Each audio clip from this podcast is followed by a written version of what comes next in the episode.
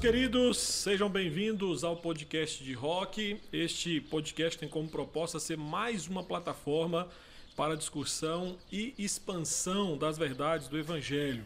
Eu espero que você que tem nos acompanhado pelas plataformas de áudio, Spotify, Deezer, entre outras, curtam e compartilhem os nossos episódios. E caso você queira acompanhar os bastidores deste podcast, vá até o meu canal do YouTube, R. Rocha Souza, pois os nossos episódios serão gravados e disponibilizados neste canal. E nesta primeira série, nós falaremos sobre a funcionalidade das vocações. E hoje o nosso episódio tem patrocínio da Denk. Aquela braba, né, pastor? A braba, né? O que, que significa braba? Em que expressão é essa braba? Cara, pastor, isso aqui é marca de jovem. Jovem quer andar no estilo, entendeu? Quer andar na beca. Aí tem que procurar qual loja?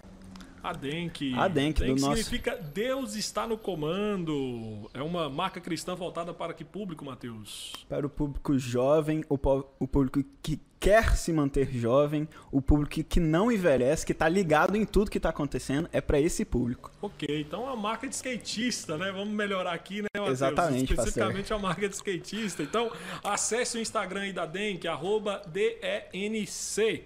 E confira as roupas shapes de skates. Né? E, e olha só, o Felipe, que é o responsável pela dono da marca, é ele que promove aí as, a- as séries, né? Que eles sempre fazem, sempre baseado em conceitos cristãos. Meus queridos, hoje nós contamos de novo com a presença aqui do nosso futuro delegado da Polícia Federal, Matheus Curcio. Beleza, Matheus Curcio? Beleza, pastor? Bom dia, boa tarde, boa noite, boa madrugada para quem tá em casa nos ouvindo. Às vezes agora tá no trânsito, né? É tá porque é ouvindo. atemporal, né? É atemporal esse Atemporal, programa aqui. rapaz, Boa é tarde. atemporal. Tudo bem com vocês aí de casa? Gente, eu estou bem.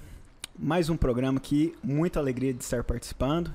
E aguarde a gente aí com as novidades que a gente vai trazer hoje. Com certeza. E no episódio de hoje, Matheus, nós vamos falar sobre a finalidade do músico. Qual a função do músico? Você, sabe quem está em casa nos ouvindo, né? Será que já pensou no trabalho e preparo que antecede a execução de uma boa música?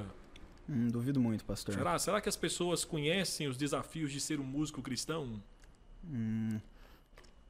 Quem tá aqui, eu tenho certeza que vai responder essas informações com tanta clareza, com tanto É verdade, é brilhantismo, verdade. que é só participando até o final para compreender a complexidade de cada verdade aqui dita. Com certeza, assim. E é importante falar sobre isso porque todo mundo pensa, porque canta no chuveiro, né?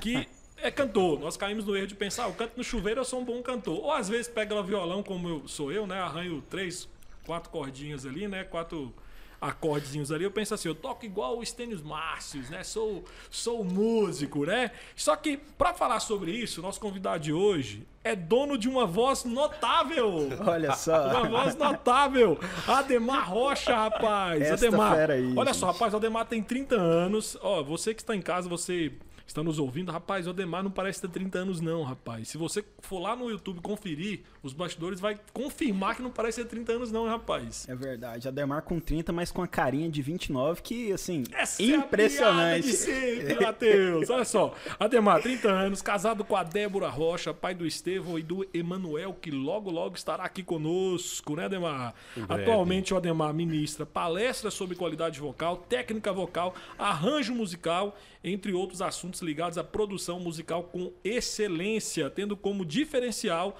a preparação musical em voz profissional de alta performance. Um dado importante aqui, olha só. Recentemente o Ademar lançou um clipe aí da música Filho no YouTube com a participação do cantor Léo Santana, que teve mais de 1.800 mil visualizações. Rapaz, é muita coisa, hein? Acho que se somar meu canal, tudo não dá esse vídeo de visualização. Ademar, tudo bem contigo, Rosão? Tudo bem, privilégio poder estar aqui. Rapaz, eu tô super feliz, viu? Vou te falar um negócio. De rock, Reverendo Harley.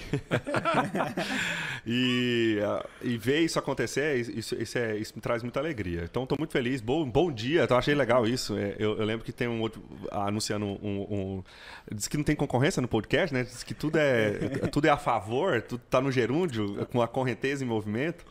Mas é, eu escutava um podcast, é, chama Café Brasil.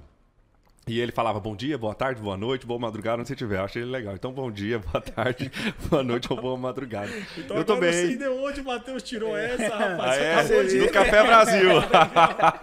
Você vê que aqui nada se cria Nada se copia, tudo se transforma. Nós né? melhoramos. Tudo se melhora. Nós Exatamente. melhoramos, né? E, e Não Ademar, foi com a- essa qualidade vocal aqui, que tem inclusive aqui um especialista pra falar dessa qualidade de apresentação, não é Verdade, mesmo? hein?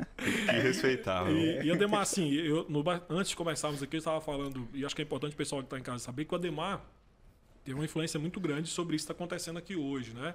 Ano passado, aí no meio da pandemia, em um dos cultos que estávamos aqui na primeira igreja presbiteriana de Goiânia, é, eu na época, no dia estava como pregador, Ademar estava é, dirigindo o louvor, e terminou o culto, nós começamos a conversar sobre a, a influência né, que hoje as mídias sociais têm sobre a vida das pessoas. Né? E o Ademar nos desafiou naquele momento a, por que não pensar como pastor presbiteriano e utilizar melhor as ferramentas que nós temos hoje de mídias sociais. Né? Então, aquilo lá mexeu muito comigo.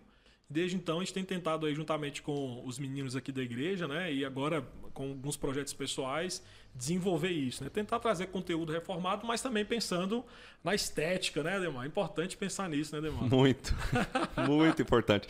Não, e eu não lembrava disso, porque a gente vai falando, às vezes os, os assuntos eles surgem, né? Mas quando você me convidou, falou, ah, um podcast e tal, eu falei, que coisa boa, rapaz, o reverendo fazendo um podcast. Olha que, que coisa diferente, né? E massa. Então, parabéns. Bom, muito bom, tô muito feliz de poder estar aqui. Então vamos nessa. Ademar, vamos lá então. Vou começar a fazer algumas perguntinhas para você aqui. E eu sei que o pessoal que está em casa aí tá curioso para ouvir algumas, algumas dicas aí, né? O pessoal sempre espera, né? O que, que o Ademar vai passar de dica para mim de voz? Mas vamos começar então, traçar aqui um, um histórico, né, Matheus? Claro. Acho que é importante o pessoal saber. Ademar, como é que é a sua trajetória na música? Como é que você. Como é que chegou Ademar, 30 anos de idade, sendo uma referência não só aqui em Goiânia, mas também no Brasil, no que diz respeito àquilo que você executa com tanta, com tanta excelência na parte musical? Então, fazendo só uma correção inicial, eu tenho 30 anos de profissão. 30 anos de Olha só, rapaz! Olha Poder só! ficar calado, né? pensar que ele é novo, moço. Eu Então, fiquei meu- feliz, eu falei, ah, meu vai estar 29 filmando, não tem jeito. Eu mandei no 29, não mandei? Começa assim, ó. É, música sempre foi algo que sempre mexeu muito comigo. Muito. É, eu tenho 35 anos de idade. E aos 5 anos de idade, é, minha mãe é, pegou o violão do meu pai e tocava, tocava algum- alguns acordes, isso em Goiânia. Eu sou goianiense, nascido em Goiânia. E eu lembro que eu- eu- isso não, vale, mas vale. é, periferia de Goiânia, né? A família é muito pobre. E eu lembro que meu pai tinha ganhado um violão do meu avô na época, ele tinha reformado esse violão, meu pai estava estudando violão, minha mãe pega esse violão e coloca na, na minha mão.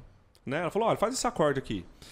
E a música, contente estou no meu coração, ao céu eu vou, essa é a minha canção. Um ré maior, só dava um ré e um lá, um ré e um lá, um ré e um lá. E minha mãe olhou aquilo com 5 anos de idade e, e eu lembro que eu lembro dessa cena muito rápida, de olhar ela fazendo um acorde pegar o acorde. Passa-se os anos, cinco anos depois, quatro anos depois, nós fomos para o interior. E no interior, meu pai comprou alguns instrumentos.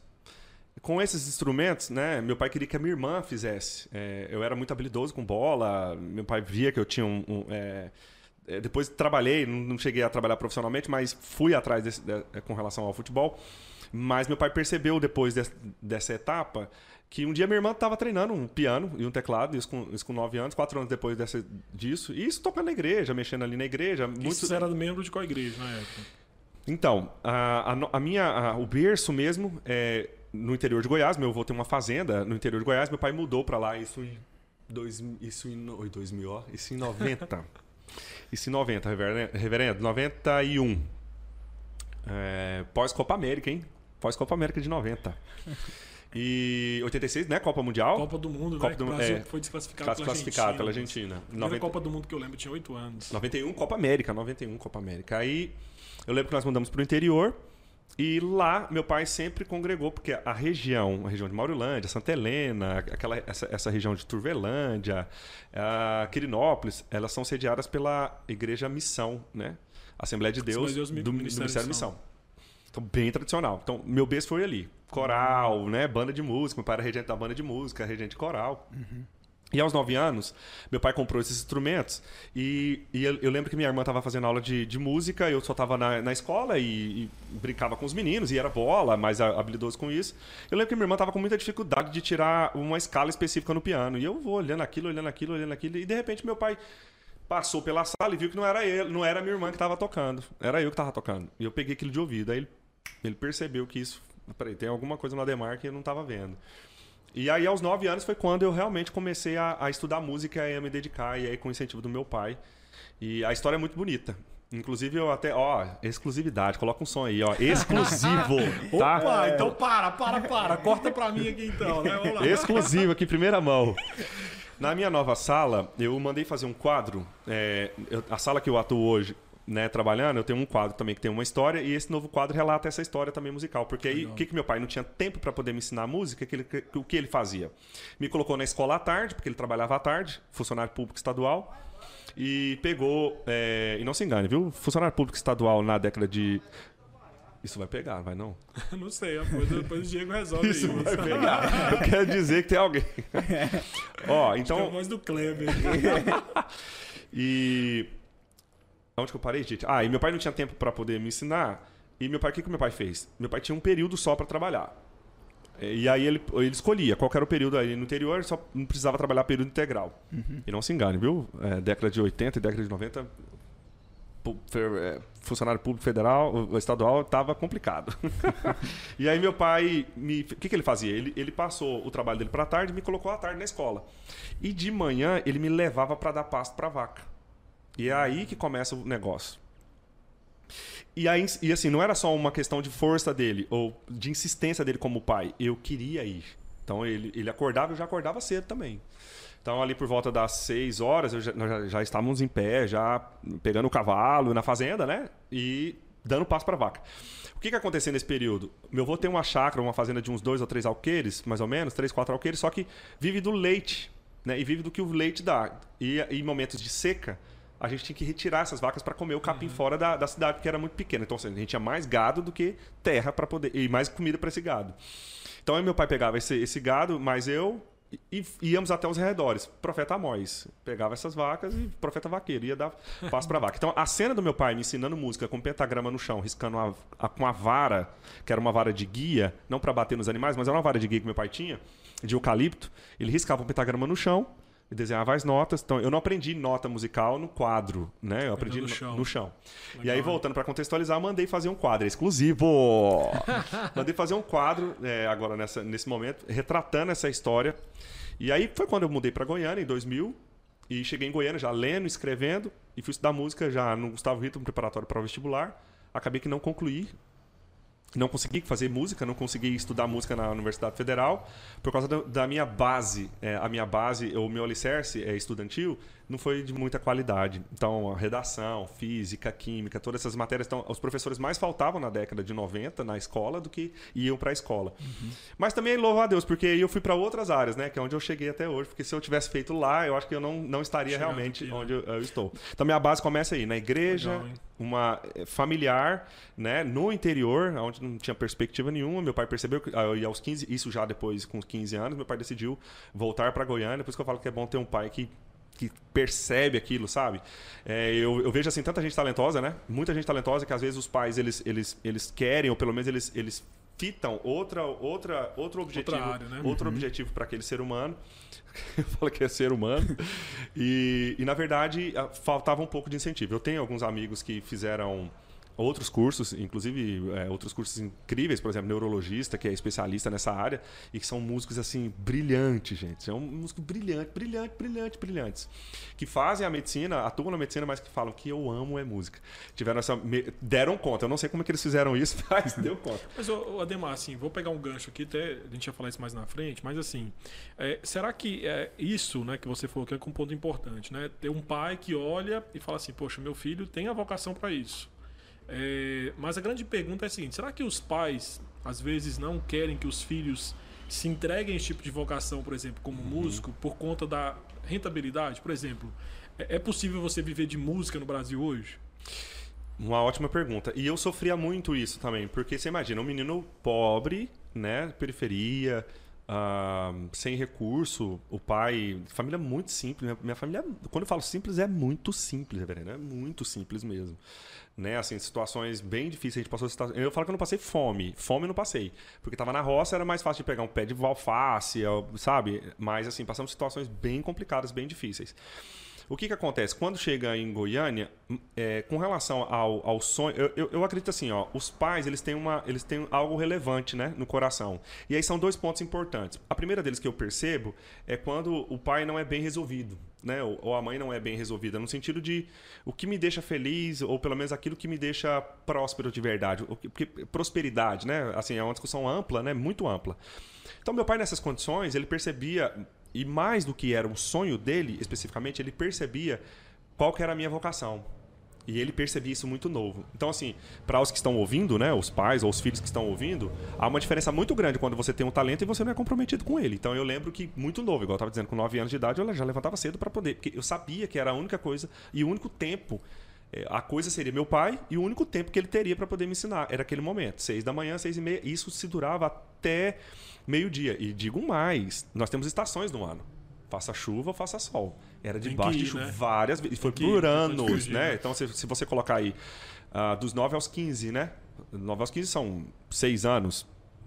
Seis anos é, ininterruptos aí de estudos diários, né? É, é muito. Para mim foi bastante tempo. Né? E aí, só, só, só concluindo, é, e há uma relação disso na música brasileira, de forma geral, e, e, um dado muito importante. Então, por exemplo, se você perguntar, a música é rentável? É, depende. Depende de onde ela está sendo, ou pelo menos aonde, onde ela está sendo com, feita. Porque toda música que a gente está vendo, existe a função do músico por trás daquilo. Né? Ou a função do produtor por trás daquilo. Da habilidade de alguém por trás daquilo. A música cristã, não do ponto de vista objetivo, né? do ponto de vista bem objetivo, a música secular, se é que existe esse termo, sim, é muito rentável. E aí o dado é, se você colocar um censo de música, de músicos ou de construção, né? De, é, é a música nacional. Vou, vou, falar da música nacional brasileira, nem vou sair fora. Se a gente fosse fazer um dado maior no, no mundo, a gente teria um número menor, né? Dentro desse, desse gap, né? Mas eh, no Brasil, vou trazer para o Brasil. Eu sou capaz de dizer que 85% da produção musical do que é feita no Brasil, seja ela cristã ou não, é feita por pessoas que aprenderam música em contexto cristão. São músicos. Legal, hein? Você comentou a experiência de seu pai influenciar muito, tentar desenvolver essa, esse talento pessoal.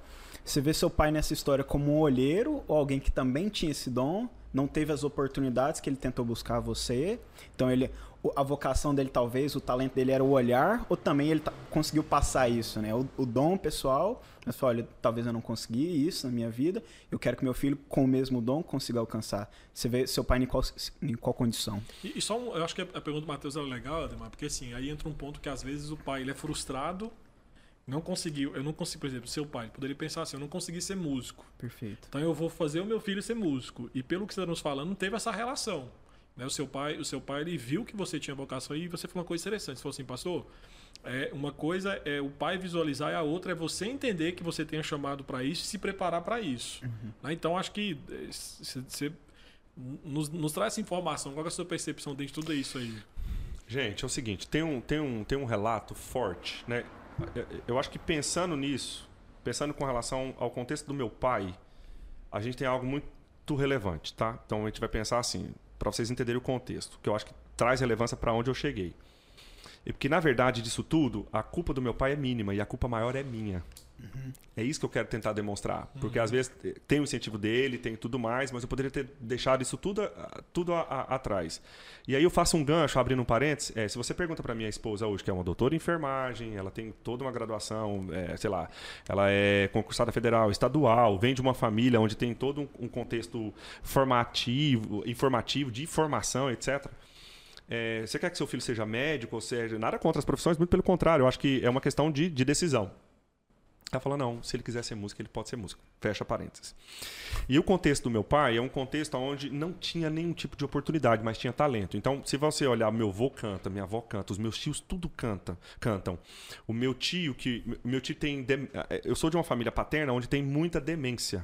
Uhum. Né? Para os ouvintes que estão tão, tão, uh, tão, tão nos ouvindo, a demência tem várias classificações do ponto de vista da demência. Tem demências uh, hereditárias, demências que são ocasionadas por um fator, por um fator uh, hereditário especificamente, ou acometidos, por exemplo, de um acidente encefálico, isquêmico, etc. Não vou me aprofundar nessa parte de fisiologia e nem anatomia. Mas o que, que acontece? Na nossa família, a gente tem uma hereditariedade de demências, é aí que começa o processo. Então, assim, aonde que entra a atitude do meu pai? Porque é uma família, especificamente, é expondo de peito aberto, que eu acho que isso traz uma relevância nessa pandemia, onde há as alterações psicológicas e psiquiátricas. Mas o que isso tem a ver com música? Vocês vão entender.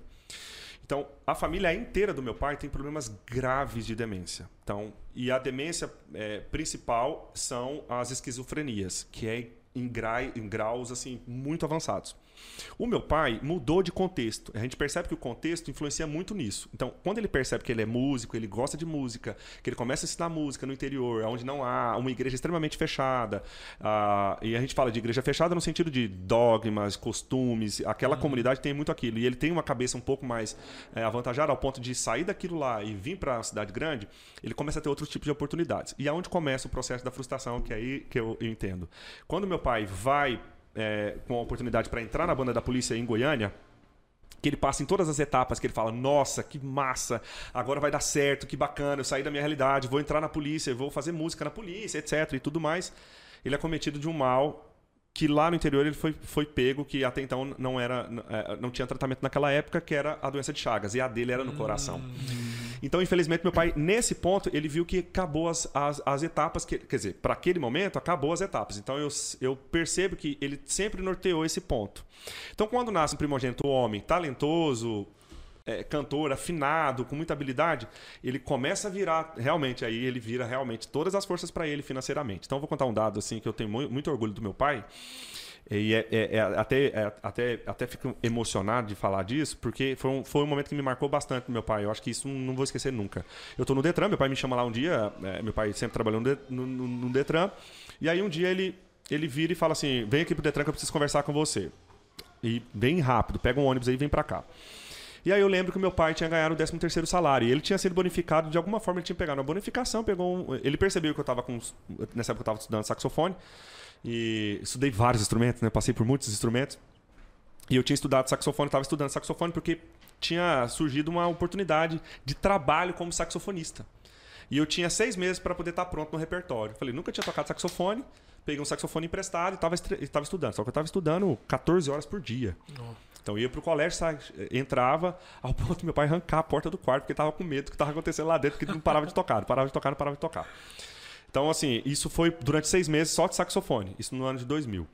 E aí eu lembro que meu pai, é, né, com essa ação, com essa atitude, é como se ele tivesse imputado todo aquele, todo aquele contexto, né? o contexto das demências, as múltiplas agressões, por causa de, desse fator contextual e patológico especificamente, então eu acredito que o ambiente que meu pai viveu foi um ambiente muito difícil, né? muito complicado e muito difícil.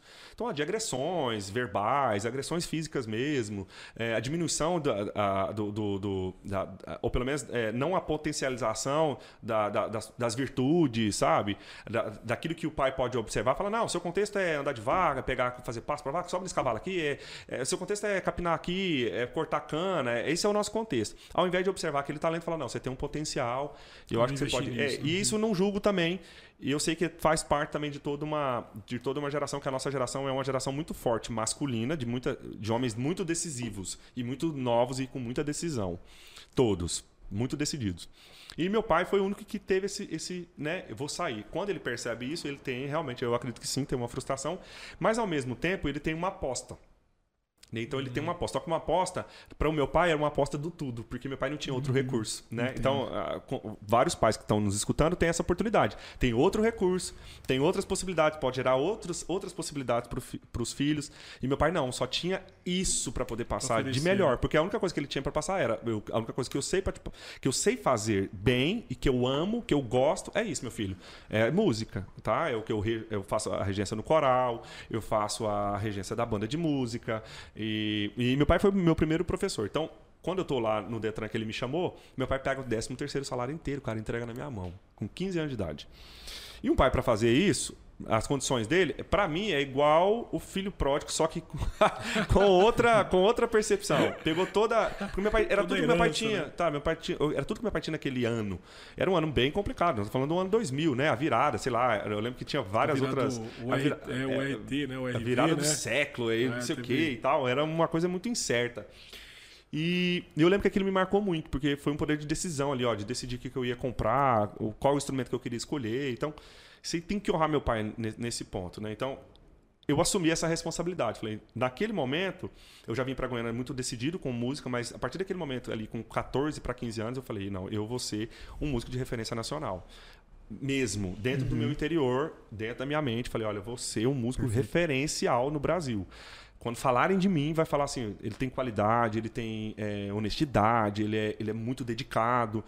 E, e aí, aí a conversa é longa, porque depois disso eu entrei no Gustavo Ritter, e aí no Gustavo Ritter foi quando eu me encontrei de verdade. O Gustavo Ritter, só para o pessoal que está nos ouvindo em casa, pode ser que não seja aqui de Goiânia, é um, é um instituto que tem aqui em Goiânia, é, é famoso, é conceituado. É, é um centro, é um centro de educação musical, uhum. né? Está, é municipal. Municipal. É, ele também é ajudado pelo governo do estado. Ah, então tá, há, há, uma, há uma aliança entre o governo do estado e o governo do município para esse centro. Eles colocaram o nome de Gustavo Ritter, que é um músico também. Uhum. E lá tem desenvolvimento de artes completas, né? Desde a, desde a dança, aos instrumentos. Só que lá eu não consegui fazer instrumento. Lá que eu me encontrei como cantor. E é onde, aí, onde, aí começa o meu business, na verdade. Porque em 2000, é, reverendo, lá em 2002, quando eu entrei, lá eu comecei meu business. Foi lá que eu comecei a fazer todo, todo o trajeto de que música, e voltando lá no início, é possível ser próximo com música, próspero com música, é possível fazer negócios com música. Em termos, eu não sei se é o tema do business, não sei se é negócio especificamente, mas eu acho que podcast vale, né? é, tá valendo. É, e lá, assim, a música, porque é, é eu, eu remei contra a maré. E falando nãos, né? Então foi muito interessante isso, porque eu falei não, nãos para baile, falei nãos para estrada, né? A estrada de música, música secular, sertaneja, seja o que for, porque sempre todo mundo ó, canta muito, toca muito, que massa, eu quero você na minha equipe, vamos para estrada e tudo mais. E eu não, eu, eu não queria. Eu queria fazer a música que eu fizesse, eu poderia até capacitar outras pessoas. Como médico capacita, como um advogado auxilia, etc. Mas como músico mesmo e como cantor, eu queria fazer música cristã. Sempre Legal. quis fazer música cristã, absolutamente. Você estudou no Gustavo Ritter de que ano? Que ano eu você estudei lembra? de 2002 né, a 2005. Olha só, possivelmente foi meu contemporâneo, eu acho. Salvo engano, eu estudei no Gustavo é, Ritter. Mas a diferença é, é que alguém seguiu é. na música, né, Matheus? É porque o Ademar está aqui citando no nosso programa de hoje o talento. Lá em casa aconteceu uma, só um detalhe assim, uma diferença foi a falta de talento. a falta de talento sempre esteve presente na minha família, entendeu? Então não tinha o que curar. Inclusive vai uma pergunta, Ademar, você acredita que uma pessoa, uma expressão assim que tendo a achar engraçada, mas uma pessoa com a voz de taquara rachada tem cura? Tem como cantar, é um, sabe? É possível pegar um cara desafinado e transformar ele num cara afinado? Gente, é possível sim. É, do, ponto, do ponto de vista anatômico, né? Se você tiver com todas as. Se você tiver com a estrutura fonatória intacta, boa, acessível, como a gente diz, tudo certo. É possível sim melhorar a sua qualidade vocal, cantada ou falada. Olha só, pessoal de casa.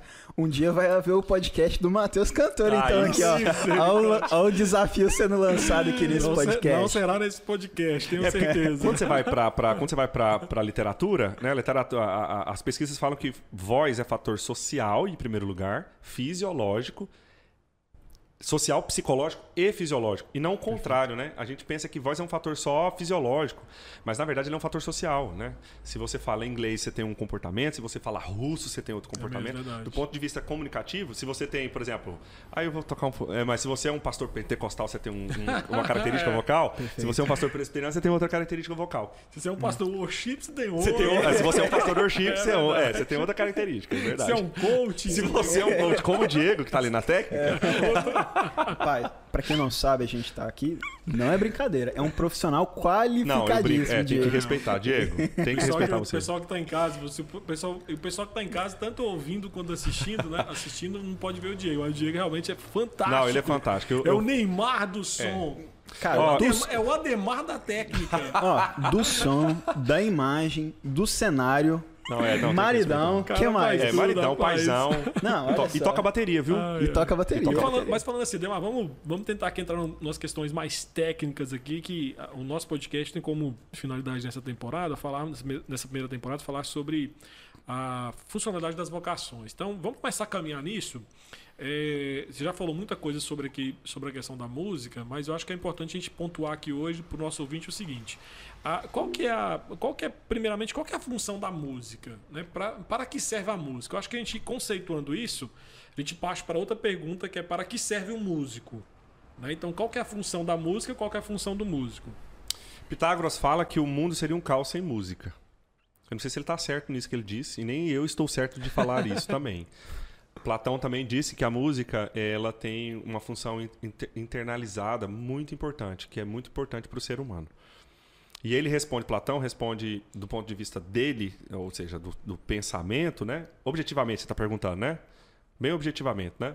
Não, não teologicamente, não, não, objetivamente. Vamos, vamos, é. No, e aí, assim, a gente entende geral. música como um dos vários, né? Vários, vários fatores de expressão que o ser humano tem.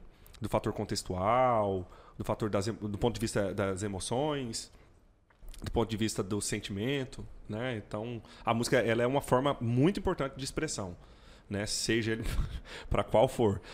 Aí, biblicamente, a gente vê que eu, eu acredito muito, é, e tem pesquisas que falam muito sobre isso, mas teologicamente, me corrija se estiver errado, tá, Helen? Eu tô meio nervoso falar disso teologicamente com você. mas eu acredito que música foi usada de forma de doutrina na Bíblia, no, no Novo Testamento. Sim. Eu acho isso interessante, porque as pessoas não estavam ouvindo mais as palavras, né? Então usavam músicas para doutrina. Então é, é um grande instrumento doutrinário também. Perigoso, mas muito necessário também, muito importante. É, o Lutero falava sobre isso, né? Que a música. Ah, ela, sim, você tem Lutero. A música é serva, né? Ela é, ser, ela é serva da palavra, né? Então, na verdade, ela, ela é como se fosse um subsídio para você para você ap apresentar o, a, a, doutrina, né? E, e a, pensando em função da música, à luz da palavra do Senhor, você citou dois pontos importantes, né? Que é impressão e expressão, né? Então você, você ao mesmo tempo que você cria uma atmosfera né? Ao mesmo tempo também você usa essa atmosfera para ensinar algo, né? Uhum. Então você vê os vários cantores que tivemos na Bíblia aí, né? Asaf, Davi, Davi, com composições e hinos belíssimos, né? Que quando você lê os Salmos, aquilo ali era cantado pelo povo do Antigo Testamento, né? Uhum. Do Antigo e do Novo Testamento, né? Então, aí, como você falou, a, a música, pensando num, num conceito cristão, teológico, ela tem essa função, a função de ensinar as escrituras. Né? É mais uma plataforma que uma nós plataforma. temos uhum. de apresentar as escrituras. E eu acho que é, é, é, e é importante, você falou que é, é perigoso, porque é, a música ela, ela consegue. É, nós conseguimos guardar muitas coisas por conta da música, né? É, eu lembro que uma vez eu preguei aqui na igreja sobre a função da música, eu falei sobre isso, né? Como que a gente consegue lembrar de música, por exemplo, Poupança Bamerindos, né? Sim. Rapaz, quanto tempo tem que o Bamerindos já fechou, você ainda lembra, né? O tempo passa, o tempo volta, minha voz, É, ó, olha só, rapaz. Aqui em Goiânia, a Tropical Pneus, por exemplo, quem não lembra? Meu Deus, que ó. Não... É, eu tropical pneus, você, não, não roda na contramão. 5 mil. É até os 5 mil no final. É, tem umas coisas assim. É, é, é impressionante. Coisa da música, né? É. Você tem esse poder, né, Demar? E aí, Demar, assim, é, é, qual que é a função do músico, então? Você, como músico, como é que você enxerga, por exemplo, na sua vocação, qual que seria a, a, a funcionalidade da sua vocação como músico? Me, me permita só acrescentar essa pergunta, Demar. Você, você, há pouco você estava falando sobre o tempo que você despendia para estudo. Você citou aqui 14 horas estudando um instrumento exclusivo. Uhum. Imagino que quando você tem consciência do objetivo do seu trabalho, pensando como trabalha a música, eu entendo a minha função, você passa a despender o maior tempo possível nisso. Uhum. Então, assim, eu, eu, gostaria de acrescentar a pergunta do Pastor Heller, porque pensando na função, a partir disso você vai saber, olha, qual é a melhor forma? É tempo que eu preciso gastar? É, e com o que, que você vai gastar esse tempo? É assim, só acrescentar nisso, né? Por que gastar tanto tempo, tendo em vista qual seja a função da música? Uhum. Não, e isso, é, eu falo que eu, eu, eu, assim, eu sou esforçado, eu não sou inteligente, né? É, pensando em inteligência, porque assim, tem gente que tem, tem inteligências di, di, di, diferentes, né? E eu, eu, por conta disso, eu precisava trazer essa resposta. Eu, eu, a função de um músico. A função de um músico, no meu caso ali, e pensando nessa. Né, é, o que complementa com relação às horas é estar pronto para poder ou criar ou traduzir essa, é, essa necessidade que a própria música tem. Porque a música por si só ela não, ela não vai existir se não tiver um tradutor. Né? O, o que faz a, a expressão. Haja vista que se você observar, por exemplo, se, se a gente olhar a história bíblica, a gente vai ver Rei Saul precisava de músico. Não tinha como ele colocar um podcast, ou não tinha como ele ligar um, sabe, um CD lá, colocar uma fita cassete, ou buscar ele no stream ou na plataforma. Não tinha como. E isso foi por muito tempo. Então, se você tivesse na sua casa, tivesse uma festa, né? Hoje nós fazemos isso também. Por exemplo, eu acho muito louvável, que é uma das coisas. Eu, eu acho que o que torna tão louvável o casamento, além de todo o símbolo que o casamento tem, a importância que o casamento traz, você tem música ao vivo. A música, é. Uhum. Rapaz, é. isso é interessante, porque eu lembro que meu casamento, nós, nós fomos fazer uma. Nós fizemos a festa depois. E aí uma amiga nossa, é, ela nos deu uma oferta. Vou dar um presente para vocês e deu, e deu um valor X. Aí eu falei para o Lucélio, sério, a gente podia colocar uma banda na festa. Aí eu falei assim, é outra pegada, porque uma coisa é o elétrico, o eletrônico, a outra é a banda. Aí eu conversei com um amigo meu que era músico da igreja, tinha uma banda que tocava em festa. Falei, cara, eu preciso desse repertório aqui. Passei todas as músicas. Ele falou, beleza, duas horas. Rapaz, foi duas horas eu tocando e assim, a movimentação das pessoas foi muito diferente uhum. se fosse só no eletrônico. Uhum. É, é, é, no meu caso, por exemplo, você vai, eu lembro das músicas, eu lembro da equipe que tocou, é, eu não lembro da festa porque foi música eletrônica, tipo, eu não lembro. É, foi uma música de fundo, porque já é esse negócio, já é música de fundo e tudo uhum. mais. Eu acho que se tivesse alguém tocando jazz lá e, e tudo mais, eu acho que eu, eu lembrava. Mas eu acho que é essa a função do músico perante a função da música, da, da expressão, precisa, vai precisar de alguém para criar essa expressão e, e traduzir. Porque esse, isso vai, vai passar por um músico como filtro. E aí que está o, o, o, grande lance. Esse músico ele tem uma habilidade específica, ou ele tem mais habilidade, ou ele tem menos habilidade. E aí essa questão da habilidade vai traduzir bastante com relação. Ixi, esse é um tema forte também com relação ao que nós temos produzido hoje em termos de música, em termos de música boa, em termos de música ruim, né? É, existe música cristã e música do profano, e, ou existe só música boa ou música ruim, né? E aí depende de quem está traduzindo isso, quem são os tradutores desse processo. Porque quando você pensa em em, em Bach, e você pensa em Mozart, você pensa em grandes músicos que fazem. Você, você imagina que um jantar já teve é, Beethoven tocando lá, é, sabe? Eu tenho um vizinho que toca piano. Ele é pianista profissional, só que tem outra. Ele é pianista profissional. Não ganha dinheiro, não vive de tocar piano. Inclusive, uma, uma das grandes influências para o nosso novo piano veio dele, né? De ter um piano igual ao dele, ele, de estar tá com um piano especificamente dele para esse piano novo, que eu acho maravilhoso. E, e, ele traduz toda essa relação. Ele tem um piano na casa dele, igual nós temos aqui. Ele tem um piano lá, cara, na casa dele. Então, assim, às vezes a gente escuta aquele piano lá na casa dele, os vizinhos, os vizinhos ficam assim, contemplando aquilo lá.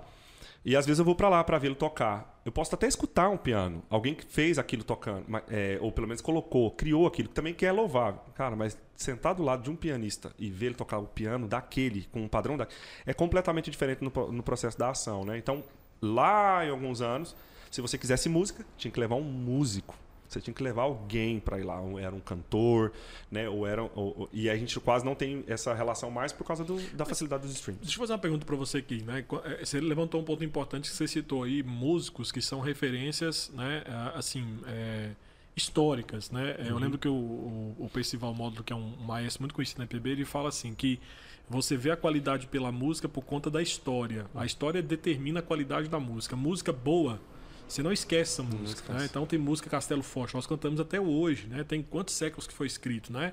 É, então ele fala assim: você vê o, o crivo da qualidade da música pelo tempo que ela dura, né? Música ruim, cada um seu quadrado, né? Exatamente. Bomba aqui, mas a próxima geração já Muito nem sabe curto, mais que é essa é. música. Uhum. Minha pergunta para você é o seguinte: será que essa facilidade que nós temos a música hoje, podcast, como você citou aqui, né? Deezer, Spotify, plataformas digitais, é, isso fez com que a qualidade do músico diminuísse?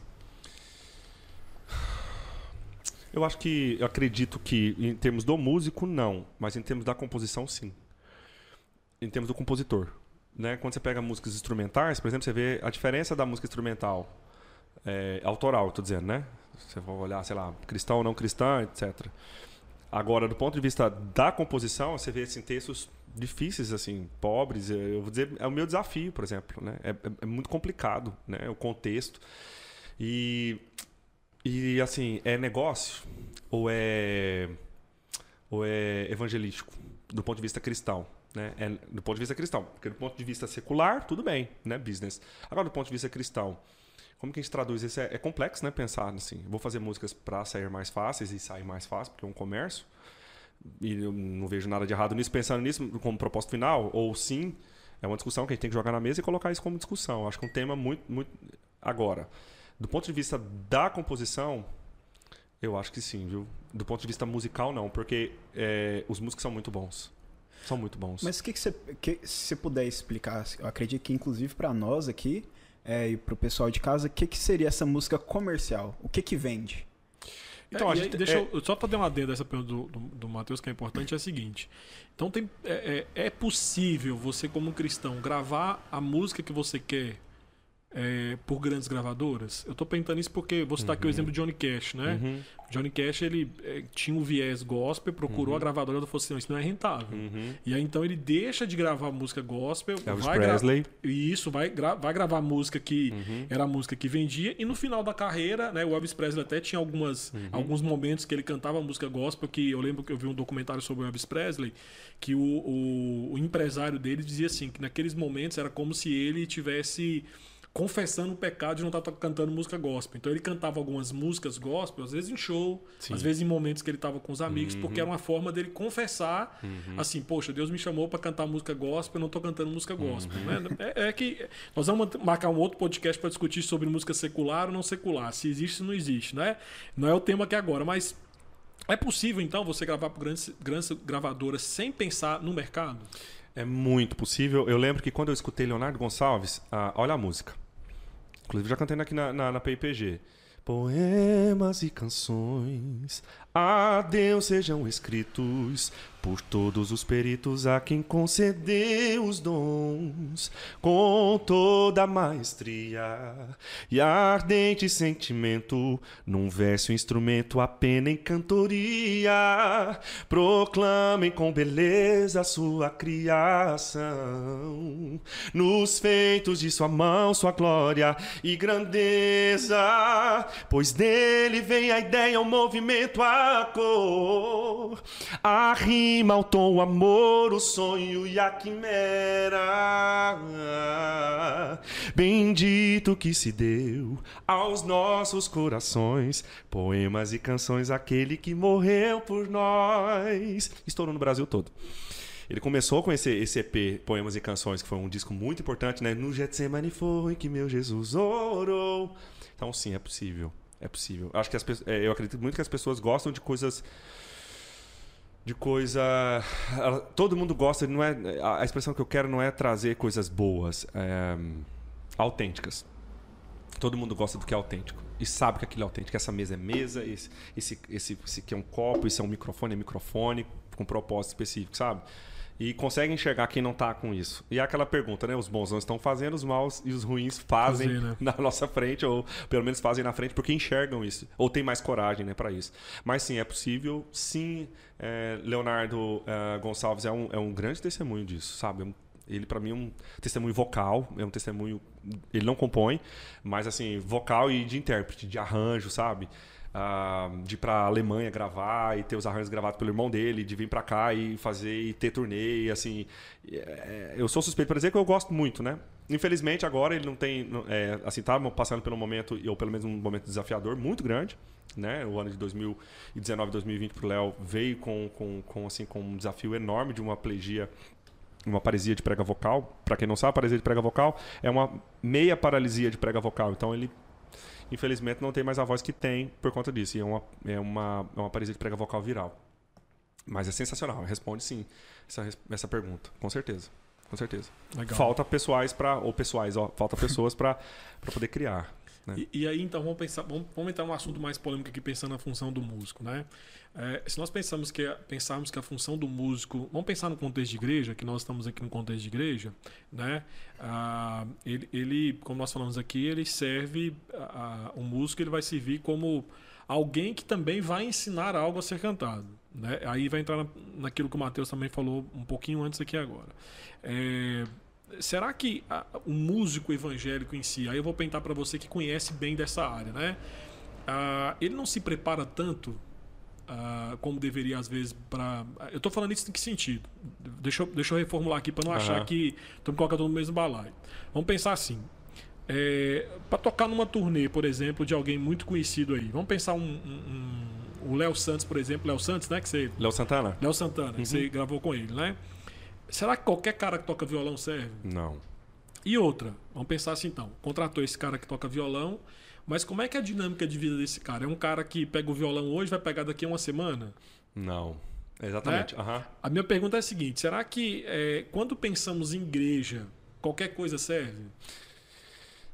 Reverendo, eu vou ser muito sincero, é, e eu preciso ser sincero. Assim, dependendo do contexto uh, congregacional do, do, que a gente está falando, Uh, a gente tem uma realidade musical bem diferente, tá? E aí a gente tem assim, de quem está fazendo aquilo, se o ambiente é um pouco mais musical inf é, influencia, né? Ou pelo menos é, tem uma influência daquele meio para uma melhor qualidade. Então, assim, eu venho de uma realidade, ou pelo menos eu venho de uma realidade, porque eu sou presbiteriano há cinco anos, então eu me considero bem jovem. Eu, eu falo que eu aceitei Jesus de novo aqui. Né? Assim, falando aceitar Jesus de novo no sentido daquilo que eu acredito como crente em Cristo, né, teologicamente, né, observando isso de tanto, de, eu estou dizendo isso com contexto, meu pessoal, para depois não ir lá e começarem a me bombardear e me cancelar, mas porque eu conheço, eu conheço o Brasil, eu rodei esse país inteiro, os 27 estados por muitos anos, conheço bem o contexto da igreja, seja ela qual for, e foi muitos anos, né, foi muitos anos, mas assim, para não ser é, para não ser prolixo, é, então o que, que eu observo? Eu observo que dependendo do, do, contexto congregacional, isso se traz. Porque eu fui em igrejas pequenas, reverendo, e cidades muito pequenas. Estou falando de cidades com 6 mil habitantes, que eu considero cidades muito pequenas na populacional. Que eu vou te falar um negócio, para mim cantar assim. Sabe quando você está ali esperando e o louvor sobe para cantar? Você fala assim, não, beleza, vou, vou cantar. Vou cantar o quê? no ponto de vista técnico e do ponto de vista de atuação, de gerar um desconforto, porque quem estava cantando lá, assim, estava cantando muito bem, né? Cantando muito bem. Então, eu, eu acredito que vai depender muito de como é o contexto daquela igreja. Muito. Como que a liderança percebe aquilo, é, ou pelo menos como é incentivado aquilo, ah, quais são os investimentos para aquilo. Então, você, é, por exemplo, eu estava numa cidade fazendo um workshop de três dias pela igreja para uma capacitação de cantores e música. E assim, estavam todo mundo tocando muito, cantando muito, ensaiando, sabe? Tendo toda uma rotina, não só uma liderança, mas todo mundo com muito talento, sabe? Muito talento. Né? A gente observa disso, observa isso em dois, dois aspectos muito grandes. Inclusive, eu, eu trabalho nisso, né? E assim, atuo muito. É outra coisa que tem me trazido, assim, um desafio enorme, né? Participar de músicas católicas teologicamente coerentes àquilo que eu acredito. Mas participo ou não participo? Outro tema importante, pode anotando aí. É, eu gostaria de indicar um gabinete para sair depois dessa. e aí, o que, que eu observei lá? Então, você, você observa assim, uma igreja com muitos músicos católicos, né? Eu vou trazer especificamente aqui, atuantes, mas é, inclusive amigos meus, que eu puxo a orelha, falo, vocês tinham que tatuar na igreja de vocês, vocês são muito bons, e se vocês não fazem música lá e ficam falando da música lá, não, peraí, é uma outra realidade, né? Então a gente tem os dois polos, né? A gente tem esses dois polos daquilo que é qualquer coisa serve e aquilo também que não é qualquer coisa serve. Nessa maioria, a gente tem uma maioria, se você der uma volta, assim, bem grande, você vai ver que, por exemplo, se você for numa igreja é, com, é, ou pelo menos um viés de louvor mais worship, ou seja, o rock inglês, né? Que ali tem, você vai ver, qualidade muito, é. muito e não é perene, assim, é uma qualidade bem elevada. Às vezes não é uma grande comunidade, sabe? Uma igreja grande e tudo mais, com os músicos profissionais. Mas você vê tudo ali funcionando tudo muito bom, sabe? Tudo muito bem, assim, né? É, e assim, eu vi, eu vi uma vez, aí eu vou fazer uma crítica a nós reformados, na igreja presbiteriana em si. Eu não queria chegar nesse que, ponto, mas Não, é, mas é, porque mas assim, é, mas... a gente tem que. A gente tem que quando, eu tô falando assim porque você, por exemplo, você rodou o Brasil e principalmente em contexto de igreja pentecostal, né? Pentecostal reformada.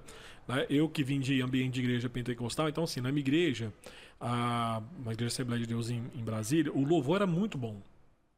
Era muito bom. E assim, eram músicos é, extremamente capacitados e que se dedicavam mesmo à hora de ensaio e tudo. Então, é, era, era sempre com muita excelência. Aí eu, eu já escutei pastores reformados presbiterianos dizendo o seguinte: não, mas igrejas em que a pregação não é tão importante substitui pelo louvor. Isso para mim é uma grande desculpa. Uhum. Uma grande desculpa para dizer o seguinte: como nós temos uma boa pregação, uhum. a música não é importante, mas a música faz parte faz do parte. culto. Né? Então, uhum. assim, às vezes é, eu vejo muito desconexo porque nós temos uma pregação muito forte em algumas igrejas, mas a música é preparação para o sermão. A música uhum. ela, ela ajuda a, a fixar verdades eternas uhum. também no uhum. coração.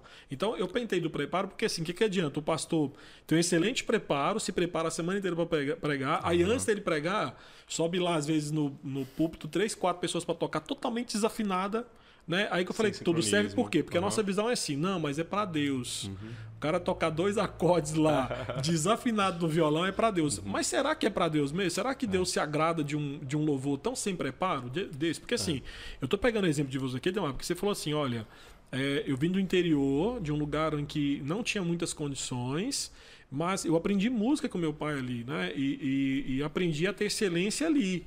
Então, assim, não é. é, é você não pode o, o julgar o, o, lugar que você está, né? Ah, o lugar que eu estou não tem muitas condições. Mas calma lá, você falou pra gente que, que o preparo do músico é muito importante. Uhum. Né? Então você mesmo falou: olha, eu decidi que eu ia estudar e me tornar um músico de referência. Uhum. Você decidiu com 15 anos, 15 anos de idade. Né? E, e, aí você mesmo falou, não tinha tantas possibilidades. E lembrando que eu sou formado, tenho três formações superiores, nenhuma em música. Pois é, né?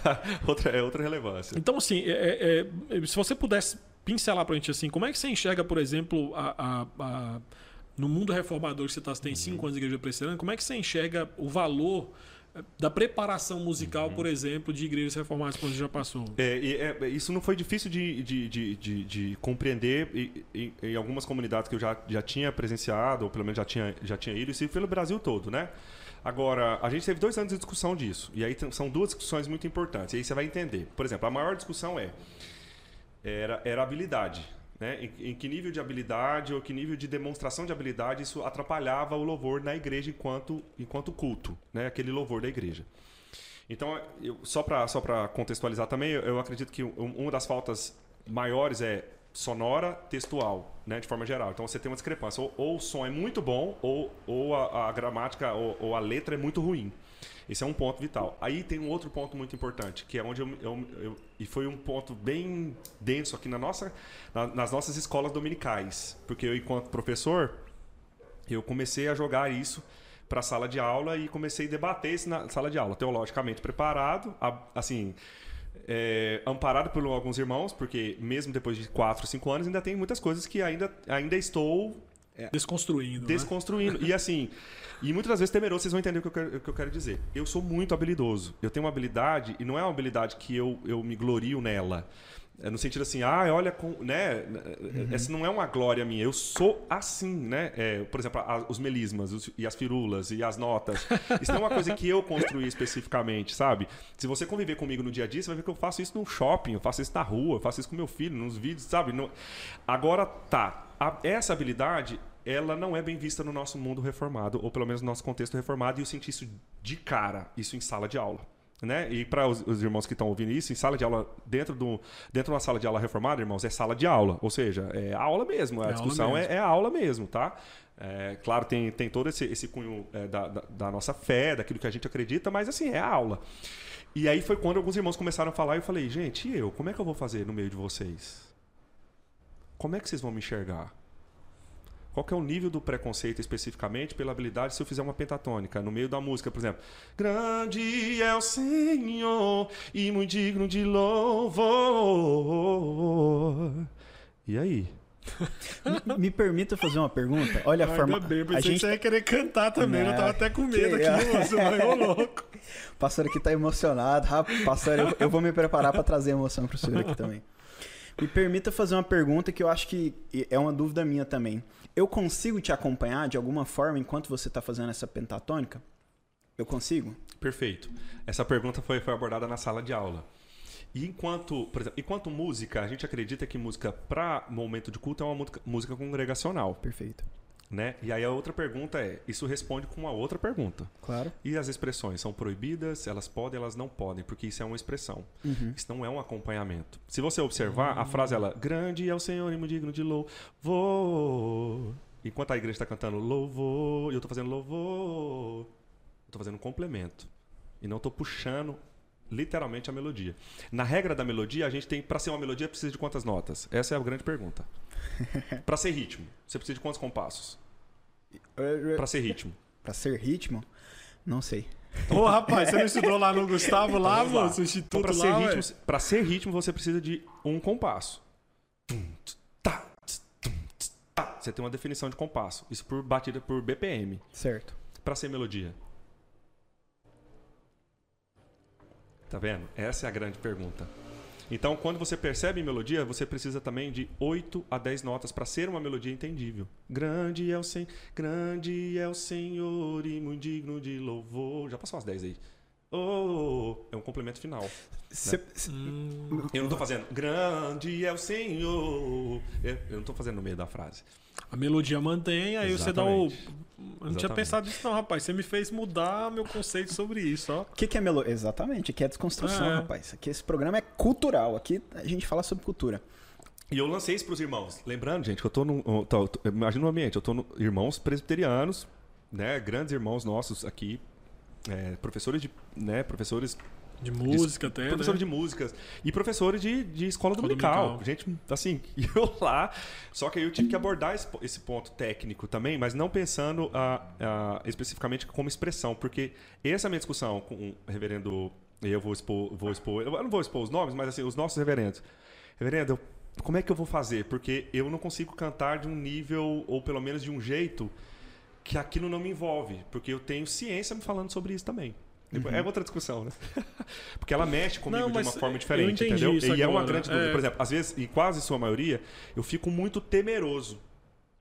Porque dentro da minha habilidade, eu fico assim, eu sei fazer um louvor congregacional, eu entendo essa importância.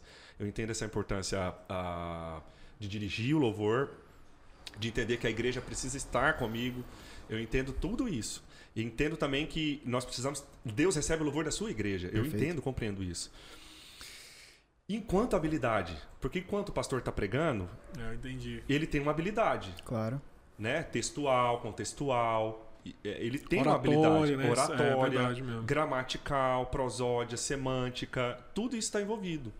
E ele não está preocupado simplesmente em falar assim, eu não vou fazer esse, co- e- e- eu eu não vou fazer, é, é, é, sei lá, é, essa prosódia, sei lá, é, ou pelo menos aqui, porque isso vai atrapalhar meu irmão de entender a Bíblia.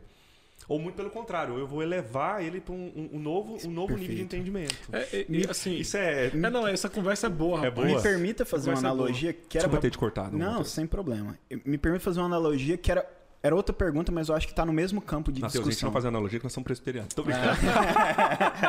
Viu, cara? O cara aprende pra exortar os irmãos já.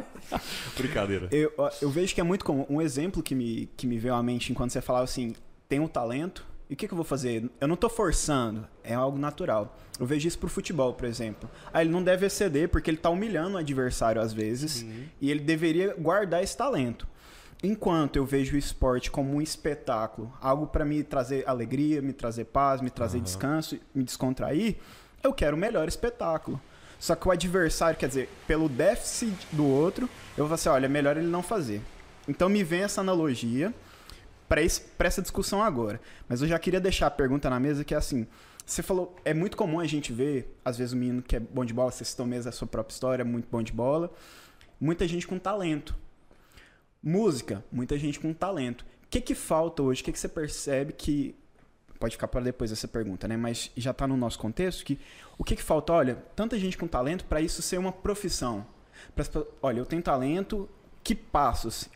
Eu tenho talento, eu imagino que eu tenho talento para ser advogado, para carreira jurídica. Tenho uma oratória boa, eu leio bem. O caminho é estudar, fazer faculdade. Médico a mesma coisa. A gente tem uma carreira mais bem trilhada. E na música, parece que é um. Eu tenho a impressão, assim como futebol. Me desculpa a expressão, né? Me corrige, inclusive. É, depende muito da sorte. Uma- a- as estrelas, né, se olheiro, né? alinharem. Um olheiro. Sabe? É um, um olheiro, é o, o empresário, é Uhum. um produtor. Então tem um caminho seguro que você apresentaria, por exemplo, pro pessoal de casa? Pode ficar essa pergunta lá para trás. Eu quero vou continuar nesse ponto que tá muito interessante mesmo, que é a ideia do talento. Porque eu consigo ter um Neymar dentro de campo, que ele tá brilhando, e ele, inclusive, o talento dele eleva as pessoas ali Ah. junto a ele. Não, eu, eu, assim, essa pergunta a gente vai fazer lá pro final que, eu- que, o- que o Matheus fez, mas eu queria continuar nesse, nesse assunto, porque esse assunto é bom. A gente tá até mudando nosso roteiro aqui, né? Mas assim, a minha pergunta, Ademar, é, é- é- você me fez perceber de uma forma que eu não tinha visto ainda, né? A, a forma de, de, de condução de louvor que, que, você, que você faz. Eu já participei, já presenciei de várias, né? Ah, mas a minha pergunta é a seguinte: é, aí, aí eu acho que você vai entender bem o que eu tô querendo dizer. Quem tá em casa também vai entender. É, entro muito naquilo que você falou assim. é, é, eu tenho habilidade para fazer isso, eu não tenho habilidade para fazer isso, eu não consigo, né? Mas eu já fui pregar alguns lugares que eu percebi aquilo que você falou, né? Que você chega num lugar você fala assim, eita, eu não posso pregar com essa linguagem aqui porque ninguém vai entender. Só que assim, é uma vez só. Né? Eu fui condescendente com aquele público porque eu sabia que se eu, se eu pregasse daquele jeito, a linguagem as pessoas não entenderiam, né? A, o sermão era um, uma estrutura que as pessoas não estavam acostumadas. Então ali eu sabia que naquele momento não ia comunicar nada. Então eu, eu tive a condescendência de mudar a minha forma de pregar, né? Não, não a forma de pregar em si, mas a estrutura da pregação, né? Mudou. A linguagem mudou. Mas quando eu volto para o meu ambiente ordinário, eu continuo pregando do jeito que eu sempre preguei. Então, basicamente, na música é isso. Né? É, às vezes, eu, agora eu entendi o que você quis dizer, que às vezes a gente quer é, forçar de você, tipo assim, não, você tem que se adaptar a esse estilo aqui, que é um, é um, um estilo que todo mundo está acostumado, só que para você vai ser algo extraordinário. Você pode até fazer isso mais uma vez. Agora, fazer sempre, é que nem você falou, vai tirar de você o quê? A, a identidade, né? o talento, e, e você, em vez de puxar o nível para cima você está puxando para baixo. baixo. Então é, você tem a resposta. Dentro do meio do meio uh, reformado, a gente tem muito isso. E isso, isso é, é, é sentido. Eu estou falando isso como uma pessoa que veio de fora. Não quer dizer que isso é impregnado, assim, tipo, empregado, sabe? Assim, não é, mas isso é perceptível dentro da eu posso dizer cultura? Não sei se eu posso dizer cultura. Posso dizer cultura sim, da né? igreja? Eu acho que sim. Eu acho que é. É a cultura de modo geral, né? Costume, é, um costume, costume né? E aí a gente tem coisas muito é, uh, que eu não conseguia, ou pelo menos não consigo entender. E aí é uma crítica mesmo. Como crente jovem, eu tô falando. é, é, o crente presbiteriano escuta música muito boa, geralmente é muito formador de opinião, o, o, o, ele escuta uma palavra. E aí, pior, e piora, quando a, a, o pregador vai pregar, ele fala: Nossa, esse pastor é muito bom. Os pastores são muito bons. E aí a gente fala: não, esse músico ele não é bom. Ou esse músico ele é muito bom, olha que bom. Não, a gente não vai ter essa mesma resposta. Pensando que cantar ou tocar vai ter letra e vai ser doutrina também, porque a gente tem uma, uma música extremamente qualificada, letras qualificadas. Então, hoje o meu maior temor, e eu tenho discutido isso com alguns reverendos, é como que eu vou conter essa expressão? Que ela não seja equivocada, né? Que eu não posso ser equivocado, mas como? assim, não, não desejoso de falar que isso é o mais importante, mas alguns irmãos já ficaram assustados e, e ficaram muito assustados, no sentido de eu sou muito sensível. Eu acho que quando você olha para Davi, você percebe a sensibilidade em Davi. Em músicos como Azaf também, esse nível de sensibilidade. Então eu me considero muito sensível. Assim, se você for conversar com o músico, eu acho que ele traz, ele, ele traz muito esse evidente nele, essa, esse nível de, de, de muita sensibilidade. Então, reverendo, eu choro. Tem hora que eu tô cantando. É muito, é muito difícil ah. eu estar tá cantando e não conseguir chorar. Não tem, eu não consigo. Assim, não é uma questão só de, de estar. Porque é engraçado, né? Eu tô muito feliz cantando ali, tô chorando. Aí eu vi depois. Você tá passando algum problema? Eu não, irmão, não tô passando problema não, porque eu fiquei emocionado mesmo de estar na casa de Deus, tá podendo cantar aqui na casa de Deus. Mas, ó, eu lembrei daquela entrevista do Silvio Santos, do menininho que gostava do Raça Negra. Você tá é. chorando ou tá fingindo que tá chorando? tô fingindo que tô chorando. mas, ó, mas isso é tão engraçado que, por exemplo, a minha esposa, quando a minha esposa era na Assembleia, né, e nós casamos a viva presbiteriana, e aí um dia ela, é, na época era o pastor Márcio Alonso, que era o pastor, né, ela, ela, um dia a gente tava assim no almoço, ela falou assim, pastor, deixa eu fazer uma pergunta pro né? Eu já, ela já tinha perguntado em casa, eu tinha respondido, né? Eu falei, ó, não tem problema nenhum você chorar no culto, na hora da música, né? Mas já que está com dúvida da minha resposta, pergunta o reverendo Márcio, que é o pastor da igreja. Aí ela perguntou, pastor, às vezes eu fico sem graça, porque tá, o senhor tá pregando, ou tem alguma música, aí eu fecho os olhos, eu, e eu choro, né? Porque eu fico emocionada com aquilo. Aí o pastor, não, meu irmão, pode chorar à vontade, não é pecado, não. Mas o presbiteriano tem essa dificuldade de ver é alguém chorando, é. né? No culto, né? E, por exemplo, teve um irmão que começou, eu comecei a fazer um discipulado com ele agora, ele perguntou assim, pastor, ele veio na igreja domingo passado e falou assim: Pastor, eu fiquei na dúvida do que fazer. O pessoal tava cantando, eu, eu podia cantar junto? Eu podia fechar o olho? Eu podia dar um glória? Eu falei: Pode, rapaz, você pode. Assim, o pessoal pode até olhar para você com um olhar diferente, mas assim, não tá, uhum. não tá proibido, é, é liberado. Uhum. É, e, você, e você tocou no ponto que eu acho que é importante, né? A gente é, não tem como desassociar emoção da música. É, a, se você for olhar a definição inicial que você perguntou, ela é uma tradução de processos da sua emoção, como. do caráter da, da, da, emoção ali. E eu, eu, vejo, assim, reverendo, como desafio maior da música e músico e o que, que eu tenho determinado no meu coração, isso friamente, bem racional, né? É fazer da geração do meu filho uma geração presbiteriano reformado com possibilidade de Vai sair, hein, moço? Tá saindo o carro da pamonha passando bem aqui, hein? Pra você que tá em casa, nesse momento. Não, mas o está Diego trata o áudio, rapaz. O Diego Não, trata o mas eu áudio. quero que o Diego pessoal de casa- mesmo. É porque às vezes o pessoal de casa não está, não sabe a riqueza sabe a dessa riqueza cidade, dessa cidade. de ter um carro da pamonha, batendo na sua porta. Às pamonha de 18h40. sal, pamonha de doce, hein? pamonha apimentada. Todas elas com o quê, reverendo? Com queijo. É isso aí, pessoal de casa. Então, assim, ó, o, o que, que eu tenho determinado no coração é fazer da geração do meu filho enquanto músico, porque ele já tem essas características, ele demonstra essa característica diferente de outras crianças que eu observo, por causa do lado de casa, né? Ele já. Ele, ele tem essa- essas expressões musicais da voz, a voz dele é diferente das outras crianças, percebe que a voz é- não é melhor, é diferente. É mais alta, ele grita, ele, ele, ele faz mais cantado as coisas, ele pega o instrumento para tocar. E aí eu acho que te responde também eh, com essa última pergunta que você tinha me feito antes, que era, era como que a gente vai fazer? Eu, eu acredito que é levantar uma geração. Eu já tenho tentado feito, ou pelo menos tentado fazer isso na nossa igreja, pegar de uma geração para influenciar eles de alguma forma. Eu lembro que os meninos mais novos ficaram impactados na, naquele evento dos jovens, quando eu fui convidado pelo, pelo reverendo Gustavo para poder fazer os dois dias. E aí, aquele dia eu pensei- conferência, né, Isso, É, a conferência. Então eu fui convidado. Então eu falei, já que eu sou convidado, então eu vou me preocupar, vou me ater às músicas que são teologicamente corretas para a presbiteriana. Agora, a performance disso, né? Isso vai, isso vai, isso vai ter, um, um- um- ou pelo menos um- uma outra, uma outra conotação. O que eu sinto falta muito, tá? Música é importante no culto. Música é importante na Bíblia.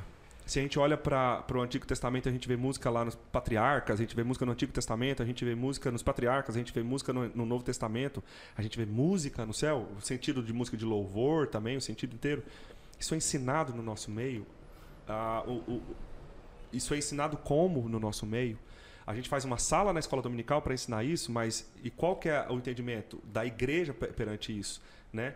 É, ao, ao ponto dessa qualidade é importante, ela não é importante, porque a primeira vez que eu chorei no culto, eu fiquei desesperado, falei, ser excluído da igreja. Sério? Porque eu não me contia, até que eu falei, Falei, reverendo, reverendo Erickson, pelo amor de Deus, eu, assim, e ao vivo, né, pro Brasil todo.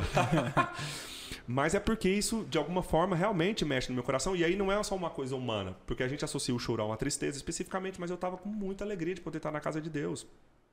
E, muito, e, com muita, e com muito gozo na alma de poder estar fazendo aquilo ali. Então transcende mesmo. Né? Falando daquele outro assunto lá do, do- da, da tese do japonês, que fala sobre a, essa atuação da, do som entre a, na molécula de água. Isso é ciência, na verdade. Isso é uma pesquisa mesmo profunda. Qual é a reação desse som na molécula da água e visto a quantidade de água que nós temos no nosso, nosso organismo. E a reação dessa, dessa música ou dessa da palavra, etc., além daquilo que é né, o propósito dela para qual fim que ela vai ter, né? O uso do Espírito Santo de Deus, a- o propósito ali da, da, da palavra em si, sem a música. Mas é ensinado, deveria ser mais ensinado. Sinto muita falta, reverendo. Eu acho que aqui fica um, um feedback. Sinto muita falta de poder, não só como músico. É, o- que, que é e o que, o que, não é. Né? Eu, eu tenho cinco anos de presbiteriano e olha que eu sou bem assíduozinho. ah, Depois agora de, né, do, do, do- da pandemia ficou um pouquinho mais difícil. Então, esse é um tema relevante, é uma coisa para se jogar na, na, na mesa também.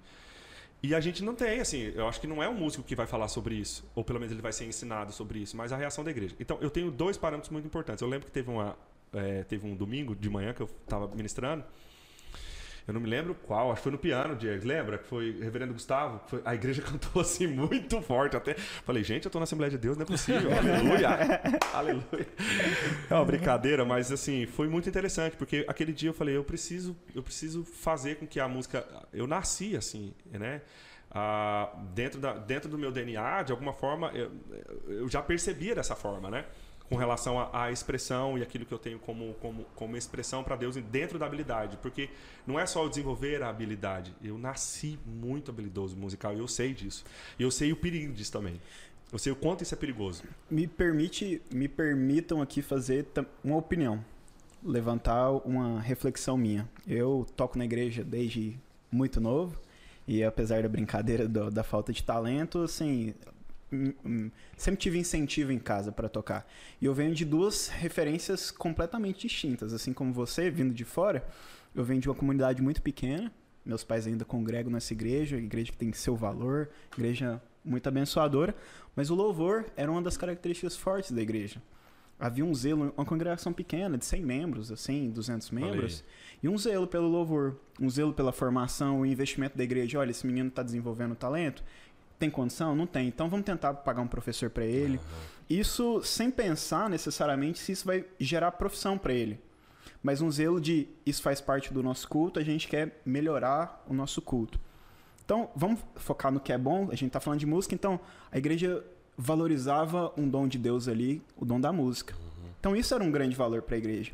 A sensação que eu tenho é que você citou um, como o pastor Eli diz, eu acho que você desconstruiu também muita coisa na minha mente enquanto você estava falando, porque eu sempre fico pensando assim, eu sempre tinha reflexão no culto de beleza, eu tenho eu tenho o meu, o, o, meu nível musical, as pessoas que estão tocando comigo têm o seu nível musical, mas a igreja, ela vai conseguir acompanhar isso? Eu sempre tento problematizar isso para quando estou ensaiando com a banda. A gente está comunicando o quê? São o, é o talento individual para ajudar a igreja, então, quer dizer, para fazer a igreja cantar, ou é para a igreja nos ver tocar? Então essa reflexão ela tende assim, eu acho que ela é muito limitada. Ela não agrega o que você está colocando aqui na mesa hoje. E assim, é, o referencial sempre ficava. Então, o nosso objetivo é fazer a igreja cantar. Mas a igreja então não precisa de banda. Aí o baterista, ele toca o quê? Ele, eu posso fazer virada? Eu posso usar um prato? Essa que qual é o limite? É, eu vou para a pergunta que é a gente. Tá, qual é o limite do humor? Qual é o limite do, do talento, então, na igreja? Qual é o limite? E a questão da opinião. A gente está falando desse tema, eu vejo que é muito relevante, que é. Eu, eu tenho a impressão de que são lutas a ser brigadas. A gente fala de sentimento na igreja. O nosso diálogo aqui agora, ele está promovendo um sentimento em alguém. Às vezes alguém que está passando por isso na igreja e, nossa, eu queria que a minha igreja tivesse mais isso. O pastor, quando está falando uma palavra, ele dá um exemplo, ele está falando daquilo na Bíblia. O próprio Salmo, nossa, hoje Salmo falou comigo de uma forma diferente. Eu sinto essa dor, eu, meus ossos aqui estão mais evidentes do que, do que o, o, no dia a dia. As emoções estão presentes, mas como é que a gente vai tratar isso com maturidade? Meus sentimentos para a glória de Deus. Eu ter essa liberdade. E eu percebo que é um zelo também da igreja de cuidar, olha, a gente vem de um referencial de muitas pessoas, a igreja, as igrejas abusam disso, dos sentimentos. Mas a gente também, eu, essa é que é a opinião. A gente talvez esteja num momento que a gente pode começar a promover maturidade sobre isso. Ó, seu, é, mas... seu sentimento é legítimo. É. O que, que o senhor pensa sobre Não, isso, assim, pastor? Eu, eu vou pegar aqui exemplos de que eu, eu presenciei isso em São Paulo. Né? É, eu, fui, eu fui pastorear uma igreja, era uma igreja que não tinha muito recurso financeiro, uma igreja é, não era, não era de periferia, mas era uma igreja que tinha uma estrutura muito grande e não tinha tanto recurso para manter aquela estrutura. Ah, e tinha um rapaz que era responsável pela música, que era um, um, cara, era um talento, era muito bom, muito bom mesmo, cantando, tocando de tudo, né? Mas não tinha tanto compromisso assim com a música, era muito perceptível isso, né? Então, por exemplo, eu vivia falando para ele, falava, olha, o seu, o seu maior inimigo é seu talento. Porque como ele era muito bom, então ele falava assim, não precisa me ensaiar não. Aí chegava na hora, ele colocava o som mais alto dele, então ele abafava todo mundo. Só uhum. que eu não tinha tanta consciência de música assim, mas por já ter passado por igrejas que tinham uma estrutura musical muito boa, eu, eu falava, rapaz, esse cara fica enganando. E eu falava, rapaz, um dia você vai você vai ser traído pelo seu talento. Teve um dia que ele foi tocar, esqueceu a letra e não saía, rapaz. Aí ele engaguejava, engaguejava, né? E aí eu falei pra ele, tá vendo? Seu talento te traiu. E aí teve um problema, ele acabou saindo, e aí nós ficamos sem músico na igreja. E eu falei pro conselho, meus irmãos, deixa eu, deixa eu trazer uma pessoa, um músico responsável para cuidar disso. Vamos. vamos. Aí uhum. o conselho aprovou uma verba. Conversei com um rapaz chamado Zé Wesley, que era um amigo meu de Santa Amaro. Falei, Zé, você tem uma escola de música, né? Cara, você vai fazer mais pelo amor à obra do que pelo dinheiro. O valor é tanto. Você quer? Você vai cuidar da parte de, da escola de música, formação de novos músicos e do louvor. Pastor, eu aceito. Eu aceito. E aí eu lembro que o primeiro domingo que eu fui, tinha algumas irmãs que cantavam, eram as irmãs mais, mais velhas, elas cantavam, oh, né? Tipo, você ia cantar, cantava mais, mais ópera, né? Aí eu falei assim, Zé, o seu desafio é fazer essas irmãs cantarem igual banda. E ele aceitou o desafio. Então, assim, teve, teve sábado que eu fui, ele tava ensaiando, e assim, aquele ensaio repetitivo. Não, não tá bom. Uma música só fica ali, quatro, cinco horas numa é, música só. Rapaz, eu falo para você que em dois, três meses, a qualidade musical na igreja era outra. Uhum. Era outra. Então, por exemplo, teve um domingo mesmo que nós fomos cantar e aí ele apareceu com um pianinho pequenininho lá, né? Ele, não, pastor, isso aqui é para dar um efeito numa música só. Só que assim, aí eu falo, olha a preparação do. É que você falou, o cara é habilidoso. O cara é habilidoso, ele fala assim: eu posso fazer o beabá, mas, cara, pra glória de Deus, eu posso fazer até Z. Eu tenho condições de fazer até Z. Então, vamos fazer até Z? Só que aí entra o quê? Entra a competência, entra o preparo, né? entra o tempo que ele vai ter de dedicação para isso. Então, às vezes eu penso, e aquela pergunta que eu fiz lá atrás, assim, qualquer coisa serve. Às vezes eu, eu, eu penso que o nosso grande erro como presbiteriano é isso. Inconscientemente a gente faz isso, Demar. É. Cara, qualquer coisa na música serve. O cara sabe dar três, três acordes, tá tocando, deixa lá porque a, a pregação garante. E, e nem sempre, nem sempre. Porque assim, eu confesso pra você que quando você vai pregar, depois que alguém que tocou louvor, dirigiu louvor, dirigiu bem, é outra pegada a pregação. Né? Agora é ruim quando você tá lá preparando pra pregar, rapaz. De repente o cara canta acorde, desafina, aí você fala. A igreja percebe, a igreja percebe quando alguém não tá preparado. Então, a, a minha, a minha, minha contribuição nessa roda aqui de músicos né, é a seguinte: eu acho que às vezes a igreja presteriana ela falha nisso. Eu não tô falando de modo geral, mas eu acho que 80, 70% das igrejas elas não estão preocupadas em ter músicos de qualidade dirigindo seus louvores. Qualquer coisa serve. Infelizmente. Infelizmente isso é verdade. É, e assim, observando. Se você olha pra. Por exemplo, vou jogar outra na mesa aqui. Contemplação é pecado? Contemplar é pecado? De jeito nenhum, né? É isso que eu. é- é- essa é a, é a- é a percepção. Quando há. Eu vou, eu vou Você consegue explicar essa contemplação que você está Se querendo você dizer pro pensar na graça casa? multiforme de Deus, você vai ver que o sol de hoje não é igual ao sol do meu DVD, por exemplo. Eu Uhum. não acho que nunca mais vai ter um pôr do sol daquele do DVD. Sinceramente, não- a sunset pode ter uma sunrise, mas uma sunset não vai ter nunca, contemplativa. A graça multiforme de Deus, você, vai, você olha para as coisas, você vê tanto que Deus é criativo, sabe? Tanto que a gente fala muito disso, né? Ou não, não sei. E eu acho isso fantástico, porque eu, eu olho para isso, não sei se é porque eu tenho essa, eh, essa grande mania de ser contemplativo, de olhar coisas que ninguém olha. Eu não sei se isso é um transtorno obsessivo compulsivo, mas que tá ali, né? Tá ali. Tá na nossa lista, um psiquiatra para trazer aqui, ó. E eu acho que deve trazer sim, tá? Tem, tem, e tem indicações muito boas. E, e a outra é assim, quem é muito habilidoso, ele está onde? O cara da pamonha de novo aí, moço. Mano, Passando. passa- deve- Toda hora, pamonha, moço. Mano. Vai lá comprar pamonha desse cara aí, moço. O cara tá hora que tem liga. gente aqui, mano. O cara liga toda hora. O som que pede da pamonha. Olha Se você quer anunciar sua pamonha aqui nesse Venha podcast, e passe duas vezes. exatamente. E aí a gente tem duas. E aí tem uma outra. Essa questão da contemplação. Né? Até que ponto? Ah, porque vai atrapalhar o irmão. Tá, mas ele está contemplando? Essa é a, a pergunta. E eu joguei isso lá. Isso foi uma polêmica muito grande na sala de aula. Isso está atrapalhando irmão? Tá, mas ele está contemplando? Tá. Ele está contemplando de que forma? A culpa é dele ou a culpa é minha? É, e isso é muito legal. Né? Então a culpa não é minha. Porque eu, eu sei exatamente para o que Perfeito. aonde estou e o que, que eu decidi fazer. Né? Então, isso é muito importante. Né? É muito importante. E a outra, eu acho que o outro fator irrele- relevante, que não é irrelevante, os habilidosos, eles estavam em qual contexto? Em qual realidade? Para que nós chegássemos até isso. Porque pessoas habilidosas são enxergadas como negativas em, muito, em muitos aspectos? Sim. Sim, é chegado com muito, com muito. Eu falo isso na pele. Agora, por que que isso? Né, afunilando a pergunta, como assim? Seria uma pergunta mais ampla. E por que que nós chegamos assim? Por causa da vaidade. Eu acredito muito. E não só na vaidade do ponto de vista bíblico, da vaidade contextua- con- do contexto mesmo, do, do- da, da, da- cultura. É, de, que, de que você foi usado por Deus mesmo, de que aquele momento que você fez aquele negócio foi uma coisa extraordinária, porque criou alguma coisa que não é negativa, né? Você recebeu palavras, a gente sabe tanto que. Eu estou falando por mim. Falando por mim no sentido de, de vamos dizer, de, de Instagram, de olhar pessoas que me olham, que me louvam, vamos colocar entre aspas nesse aspecto, assim, que falam, nossa, você é muito massa, nossa, você canta muito massa. E eu sei que isso não seria possível se eu não tivesse um fôlego de vida. Eu sei disso, eu sei disso. Mas todos sabem disso, né? Todos pegam esse elogio e, e parecem assim, não, esse elogio que está tendo aqui, eu posso pegar um Covid amanhã e não ser mais realidade.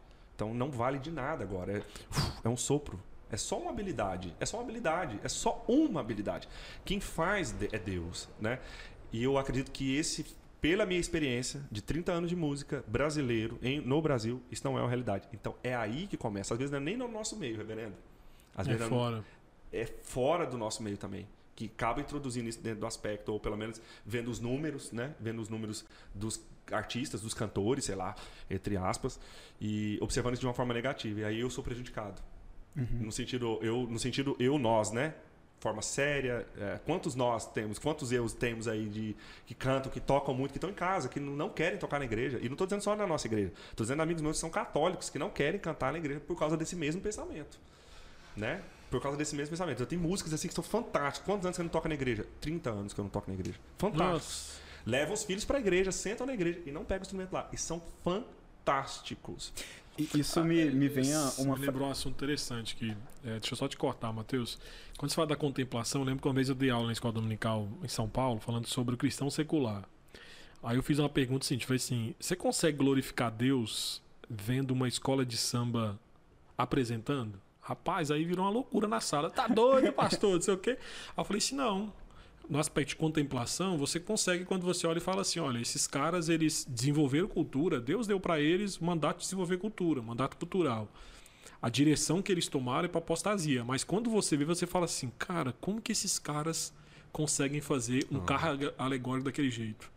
Foi Deus que dotou esses caras com isso. com tanta gente. Não, sim, você pega, por exemplo, se você for olhar uma escola de samba, eh, nós não estamos tratando aqui o, o- o- a direção que usa, Sim. né? Que ele toma, que é a apostasia. Mas quando você olha, você fala assim, inconscientemente esse cara está glorificando a Deus. Por quê? Ele está desenvolvendo cultura, aquilo que ele fez, ele fez porque Deus dotou ele com aquilo. Aí nós vamos tentar fazer isso na igreja. A réplica nossa do mundo ela é muito ruim. Ela é muito ruim. Então, assim, no- no- se a gente for para pensar, a cultura cristã ela acaba sendo ruim porque a gente tenta copiar um padrão cultural lá fora. E aí, quando você fala assim, pô, a gente não sabe contemplar, é verdade. A gente não sabe, por exemplo, olhar para um talento na igreja e falar assim, uau, né? Nossa, esse cara é talentoso. Esse cara, quando ele, ele louva, quando ele canta, a gente consegue louvar a Deus, glorificar a Deus, porque nós enxergamos que Deus deu aquele dom para ele, deu aquele talento para ele né? Ah, e outro ponto importante, né, que eu vou puxar aqui que você já falou um pouquinho sobre isso, assim, no cenário musical, é, você já nos falou aqui que você trabalha tanto com pessoas da igreja quanto fora da igreja, né? Ademar, eu, eu acompanho você nas redes sociais eu vejo, né? Você tem lá seus momentos de devocional, que você coloca, ó, vou refletir hoje sobre isso e tal. É, como é que você consegue manter o testemunho cristão? Porque eu conheço muitos músicos que talentosíssimos, né, na igreja, louvando o Senhor, ajudando e tal, de repente começa a ter contato com músicos fora da igreja, aí faz aquilo que você falou que você optou por não fazer. Cai na estrada e quando você vê já não quer mais saber de igreja, de vida cristã nem nada, né? É, como é que você consegue manter esse testemunho cristão, cara? Isso é, É. uma, é uma dúvida que eu sempre tive, viu? Assim, a, a- a primeira resposta é porque ela é ampla, né? Acho que a primeira é o meu objetivo. O meu objetivo é business. Eu- é business, é, é negócio. Então, pensar nisso enquanto profissão é pensar mesmo friamente como negócio. E a minha cabeça está voltada para isso. E eu aprendi na faculdade de administração, que foi a primeira faculdade que eu fiz superior, que você não tem momento. Não, não, para quem quer ter sucesso, ele não pode ter momento de. Sucesso, independente do que seja, ele não pode ter distração. Né? A gente não pode ter distrações. Seja ela ah, sucesso nas nossas emoções, ah, ser sucesso na nossa família, ser sucesso nos negócios, na, na profissão, é não ter distrações. Né? E as distrações desses lugares são distrações muito mais são muito mais potencializadas as distrações, né? Seja elas quais forem, né? Então, marido de uma esposa, pai, crente, né? Num ambiente que é completamente diferente daquilo que é, que é ou pelo menos voltado e aí, né? Então, assim, mas qual que não é a minha distração? É o objetivo. Né? Meu objetivo é, no meu caso de preparador vocal, é trazer uma voz de altíssimo nível para um cantor de altíssima performance. Então, eu não estou trabalhando com qualquer pessoa. E eu- o, o- que se percebe é, nos músicos ou no cantor, ou seja, qual foi a profissão, é exatamente o que eu falo hoje: business, negócio. E principalmente administração. E a administração ampla do negócio: delegação, ah, coordenação, ahn, a observação de si mesmo enquanto, enquanto profissional, sabe? É, por exemplo, é, nenhum, nenhum dos meus trabalhos eu, eu fiz a mais, né? Então, por exemplo, eu tava, vou dizer uma coisa aqui de peito aberto, em cima do trio elétrico no Carnaval de Salvador com o Léo Santana, mas eu tô vendo que, que tem, um, tem um cabo que tá, que tá desenrolado ali e o Léo vai ter que passar por lá. Eu tô vendo, ninguém tá vendo aquilo lá, cara, eu vou lá, pego o cabo, enrolo, tá todo mundo vendo enrolando o cabo, entrego pro hold, sabe? Tô pegando água para ele, dando água, assim, eu tô fazendo muito além do que fui pedido só para fazer o trabalho com o Léo, especificamente de passar o repertório nos ensaios, de ver como é que tá a voz dele, trabalhar essa forma multiprofissional, com otorrino, com fono, etc dando um caráter e um, e um, nível de profissionalismo muito mais além. Né? Eu lembro que da, um dos fatores que eu achei muito interessante, assim, no, no primeiro ano que eu fui trabalhar com o Léo Santana, era não pegar no celular. Eu não pegava, eu não encostava no celular. Eu deixava lá embaixo do trio e lá em cima 100% para ele. Então não tinha distração, entendeu? Ele, ele olhava para mim, na hora que ele olhava para mim, eu tava olhando para ele. Eu tava vendo ele, sabe? Tipo, podia cair o mundo, a chuva. Ele, toda vez que ele fazia para testar, né, a equipe inteira, porque acaba acontecendo isso, para saber como é, qual o nível de entrega que você está naquilo.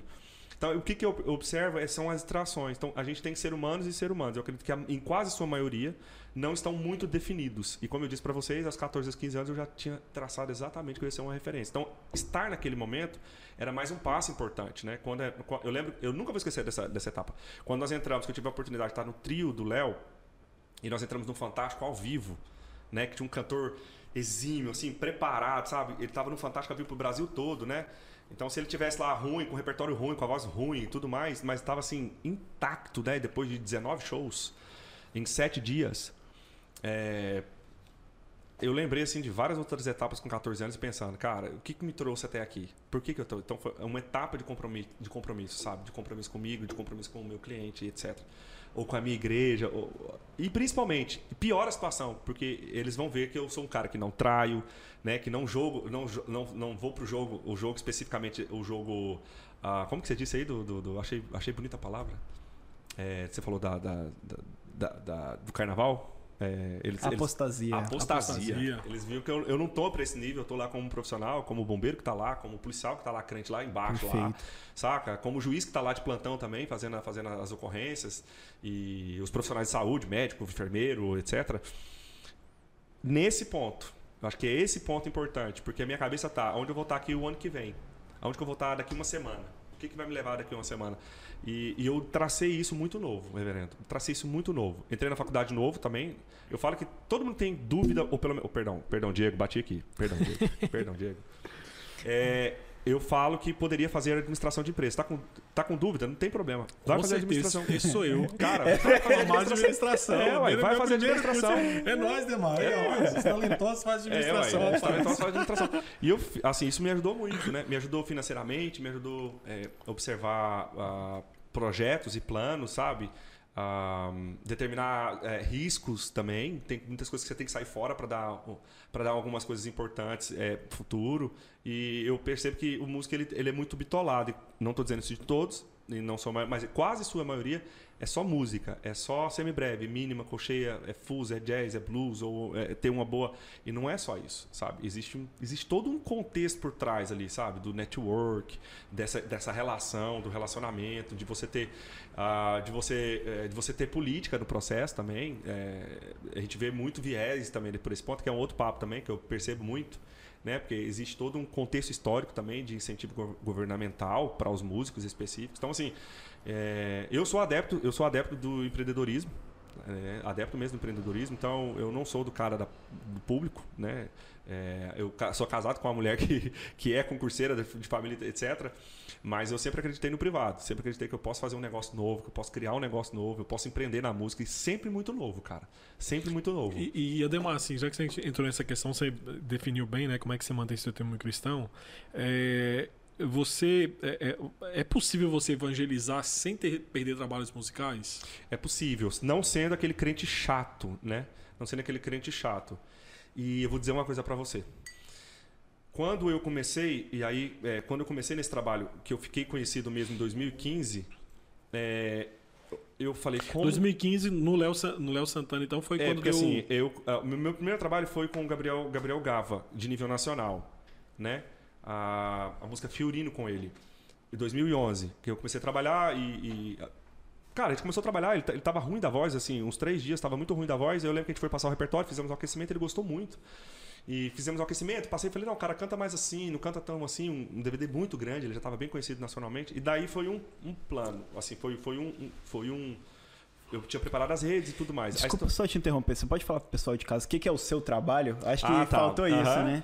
É, eu sou preparador vocal. É um nome mais chique para falar que eu sou professor de canto. Mas o que que acontece? Eu também na faculdade de administração, em 2007, quando estava no auge, antes da crise de 2008, eu fiz uma extensão em coach. Só que não é esse coach de três dias, não. Não é aquele que fica, um você coach- consegue, você é consegue, um você coach consegue. de três anos.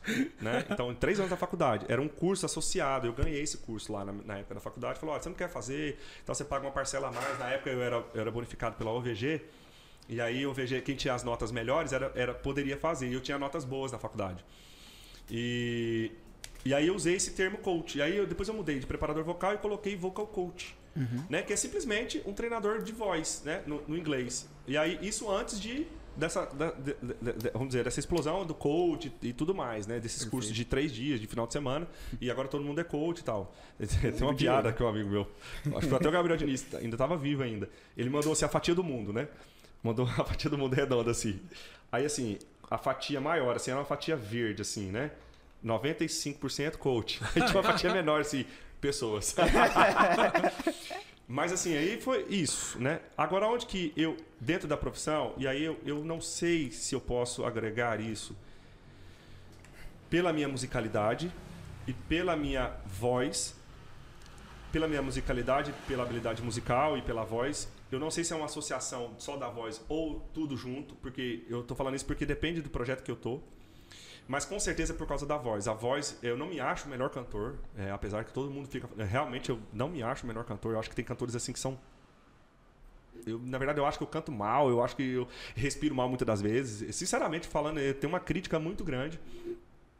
Tanto é que eu tenho uma crítica tão grande assim, que a gente faz de primeira, né, Diego? As coisas, porque eu não quero voltar pra fazer, porque se eu voltar pra fazer, eu vou ficar repetindo. Então eu falo, cara, é isso que vai ficar. E... Mas assim, lá no conceito falar, nossa, poderia ter feito de novo. Poderia ter feito de novo. E, e aí nessa atuação eu atuo um pouco mais profundo, porque eu consigo trabalhar lembrando do fator contextual, psicológico e fisiológico. Eu preciso entender o contexto desse cantor. E é aí onde eu atuo. Só que não é todo mundo que consegue atuar dando opinião para os outros e trabalhar ganhando. Então eu ganho para dar opinião. Essa é a grande verdade. Você conquistou seu lugar de fala. É, exatamente. Rapaz, o cara queria falar isso. O Matheus, cara, tem um viés aí, esquerdinha, que o bicho acabou de evidenciar aqui, velho. Meu, Você é esquerda? você tem Não mesmo. cabelo amarrado atrás, já Cabelo denuncia. A meia é. denuncia. Dois brinquinhos na orelha. Rapaz, você, tá, você quer cancelar os, os nossos ouvintes Não, daqui. não tem nada Os ouvintes, nós estamos brincando. Esse podcast não tem esquerda qualquer viés É, político, tem muita viu? gente séria na esquerda. É, Tem o, direita, o não sei Ademar, quê. mas assim, dentro da questão do, do- da evangelização, é, você já, Hum, já perfeito. perdeu algum Eu esqueci, trabalho não, musical por é, conta eu disso? não? Perdão, foi prolixo. É porque o Matheus te em atrapalhou, 2015, foi em isso não. 2015 foi quando eu fiquei conhecido por causa da morte do, do, do cantor Cristiano Araújo. Eu tava na, fui na missa do sétimo dia do Cristiano Araújo, fui convidado para poder cantar e fazer uma homenagem na missa do sétimo dia. E eu sou assim, é, eu sou, diz que eu sou profissional para cantar em velório, né? Assembleia de Deus, fui criado na Assembleia de Deus, cantor, então, músico, assim, meu Deus, nasce gente e morre gente na Assembleia de Deus, tem que respeitar. Rapaz, os irmãos presbiterianos vivem mais. Eu, esse é, um, é sério. não, não tô dizendo que eu sou a, tenho apologia à boa morte, não, viu, meus irmãos? Mas assim, é engraçado, eu lembro disso assim, parece que morre mais gente na Assembleia de Deus, não, tô, não entendo. Tem mais gente também na É igreja. porque mais, exato. Será que é mais gente? É mais gente. Ah, eu acho que é, não sei, fatores alimentares, não Tem sei. mais membro, né? É. Aí o que que acontece? E só que assim, independente se é velório, se não é, se é festa, o que for, fui convidado para cantar, é um convite, eu vou, eu vou. É, essa é a minha vocação é cantar, eu gosto de cantar e tá lá para isso, então eu vou cantar. E aí começou a minha vida, porque de alguma forma, eu não sei, cara, eu tava no horário do Jornal Nacional, todos os jornais estavam um sensacionalismo muito grande naquela, naquela época, né? E a gente tava ao vivo pro Brasil todo. Pode ter sido por por causa daquilo. E as oportunidades foram surgindo daquele jeito. A partir daquele momento eu falei, eu preciso ser uma carta aberta. Eu preciso que as pessoas comecem a me ler. Lê, e, só que não lê o Ademar. Lê aquilo que Deus construiu ou aquilo que Deus quer construir, ou pelo menos é, estar fazendo, es- está fazendo. E aí a, a forma que eu, que eu fiz foi a forma mais complicada, porque foi cantar, por exemplo, com, com eles. Eu chamei eles para cantar comigo. Eu não- independente, não era um momento de culto, não era um momento cultico, mas eh, como frases como a Gabriel Diniz falou assim, cara, eu tinha muita vontade de cantar uma música para Deus e não me achava digno de cantar para Deus. Eu falei, o quê? Como assim? É, cara, eu não consigo nem falar com ele, mano, eu tenho vergonha de falar. Olha só o nível. Eu falei, mas por que, Gabriel? Cara, eu, não consigo, assim, eu tenho, sei lá, eu tenho, eu, eu acho que eu sou sujo, sei lá, eu acho que eu não, sabe, eu não mereço, né? E aí eu lembro que surgiu a, a, a composição Escultor da Fé, que é, fala exatamente isso, né? O, o escultor juntou até água para esculpir um coração, e é assim o dia a dia de um trabalhador com suas mãos. Mas o coração construído pelo escultor da fé produz paciência, esperança, graça e me coloca de pé. Tudo que precisamos é amor. Fruto precioso mandado pelas mãos do nosso Senhor. E eu tentei colocar isso na cabeça dele para ele entender, né? Poucos anos depois, Gabriel acabou morrendo falecendo, mas eu até contei esse testemunho lá em sala de aula, falando da importância de poder ter essa, esse livro aberto, sabe? Assim, eu nunca cheguei para eles e falei, ó, oh, Deus precisa fazer uma obra na sua vida, não sei o quê, nunca. Mas eles sempre ficaram desconcertados. O Ademar chegou, ó, oh, Ademar, isso aqui. Ademar, ó, Ademar, não, não fala isso que o Ademar tá aqui. Ou muito bom, sabe? Assim, é, é, às vezes tem uma oportunidade de cantar, vamos várias vezes. O Ademar canta uma música, o Ademar canta gospel. Então, várias vezes, muitas vezes, em situações muito, muito honrosas, assim, sabe? Momentos de de, de, de, propósito mesmo, sabe? Assim, de. de é, tá em uma, uma, por exemplo, numa entrevista de rede aberta, nacional, sabe? E de repente, oh, o Demar canta também, meu preparador vocal, canta aí, Demar, canta uma música gospel aí. E às vezes você tá na Sabrina Sato, sei lá, e você canta um trecho de uma música pro país inteiro, sabe? Inteiro. Então eu acho que é nesse ponto. Eu sou, eu falo que eu nasci estragado para cantar qualquer outra coisa que não seja a condução do louvor da igreja, de cantar as músicas que eu acredito. Poderia até cantar, sei lá, até tirei o pau no gato, mas. Ah, tirei o pau no gato, tô, mas o gato tô não morreu. Dona Chica Cadimiro CC do berro que o gato deu. Ah, assim, parecia uma oração, não Miau. parece. Miau. Miau. Mas assim, não parece um atirei o pau no gato, parece uma oração, né? Parece que eu tô cantando louvando, levante a sua mão, levante, né? Alguma coisa assim.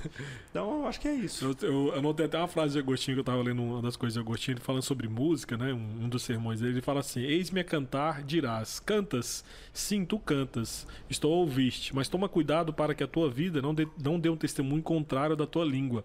Cantai com a voz, cantai com todo o coração, cantai com a boca, cantai com a vossa conduta. Queres saber no que creio? Vem ouvir o que eu canto. E aí ele completa, né? O cântico de louvor é o próprio cantor, e vós sois o seu louvor se viverdes bem. Perfeito. Assim, você falando aí, eu fiquei pensando, né, rapaz? É bem isso mesmo, né? A carta, a carta viva, né? Uhum. Deu partindo pro finalzinho da nossa, do nosso momento juntos aqui.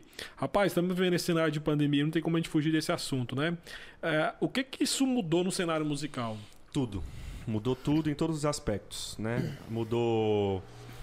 Uh, mudou o cenário de conforto, é desconfortável né? Temos famílias passando fome mesmo. A gente fez agora até uma live. Aí, ó, dá para assistir a live lá, pra vocês terem noção. Fui convidado não para cantar uma música como preparador vocal. É a parte gospel da música, finalização da live. Inclusive, uma live é, apoiada pelo governo do estado, ah, pela OVG, etc. Pelos, é, assim, mudou tudo, reverendo. Né? Nós somos o cenário fora o. Não, nós somos maiores que o, que o futebol brasileiro, com certeza. O cenário musical nós, somos, nós, temos, nós temos uma fatia do PIB brasileiro, 13% do PIB brasileiro é, são os eventos. Né? Então, eu estou falando daquele cara que vende a água dele ao artista que está em cima do palco. Então, mudou muito. Né? No meu caso, por exemplo, eu fiquei na, eu, tinha, eu tinha um capital de segurança. Eu tinha um capital de segurança porque agora eu investi parte desse capital de segurança para um novo para um novo business, né? Eu falo que quando tem situações desconfortáveis você precisa acreditar que eu pelo menos se preparar para algo que está sendo movido e é diferente. Então, é, nesse momento eu estou pegando a fatia desse. É, e é outro, outro assunto também sobre isso. As pessoas não estão preparadas para o dia ruim, acham que a, a, vida delas é uma, uma, uma, uma, uma chama, ou pelo menos uma luz que nunca vai se apagar. É. E isso no nosso no mundo musical, acho que é, sempre foi isso, né? E, e sempre teve isso presente. Mas mudou muito, mudou bastante. Uh, você tem uma realidade aí de empresas que quebraram e não. As, as empresas que mais quebraram foram as empresas do business, né? Do, do, do, business musical, artístico, nacional, mundial, foi as que mais quebraram. Vários artistas quebraram porque são empresas, são artistas, né? Então, assim, demissões em massa, né? Teve cantores que demitiram 300 pessoas, Nossa. cantores que demitiram 200 pessoas. Não é 200 pessoas, é 200 famílias, né? Uhum. Então, aquele filho que alimenta a mãe e tudo mais. Então, situações, assim, bem complicadas. E nesse cenário aí pandêmico, né? Assim, como que a música tem ajudado as pessoas? A música tem sido associada à autoestima, ela tem gerado é, no início da pandemia, eu, eu acredito que se. Agora eu não sei qual que seria a resposta, mas eu fiz um censo, e um censo geral, era o que você vai fazer depois da pandemia? E todos falavam, quero procurar uma igreja, quero ir para uma igreja. Uhum. Eu não sei se isso per, ainda per, per, permanece, mas ela ajuda muito, ela ajuda no tratamento a, de doenças específicas e objetivas, como psicológicas e psiquiatras, é muito usado e tem sido usado como um refúgio muito grande.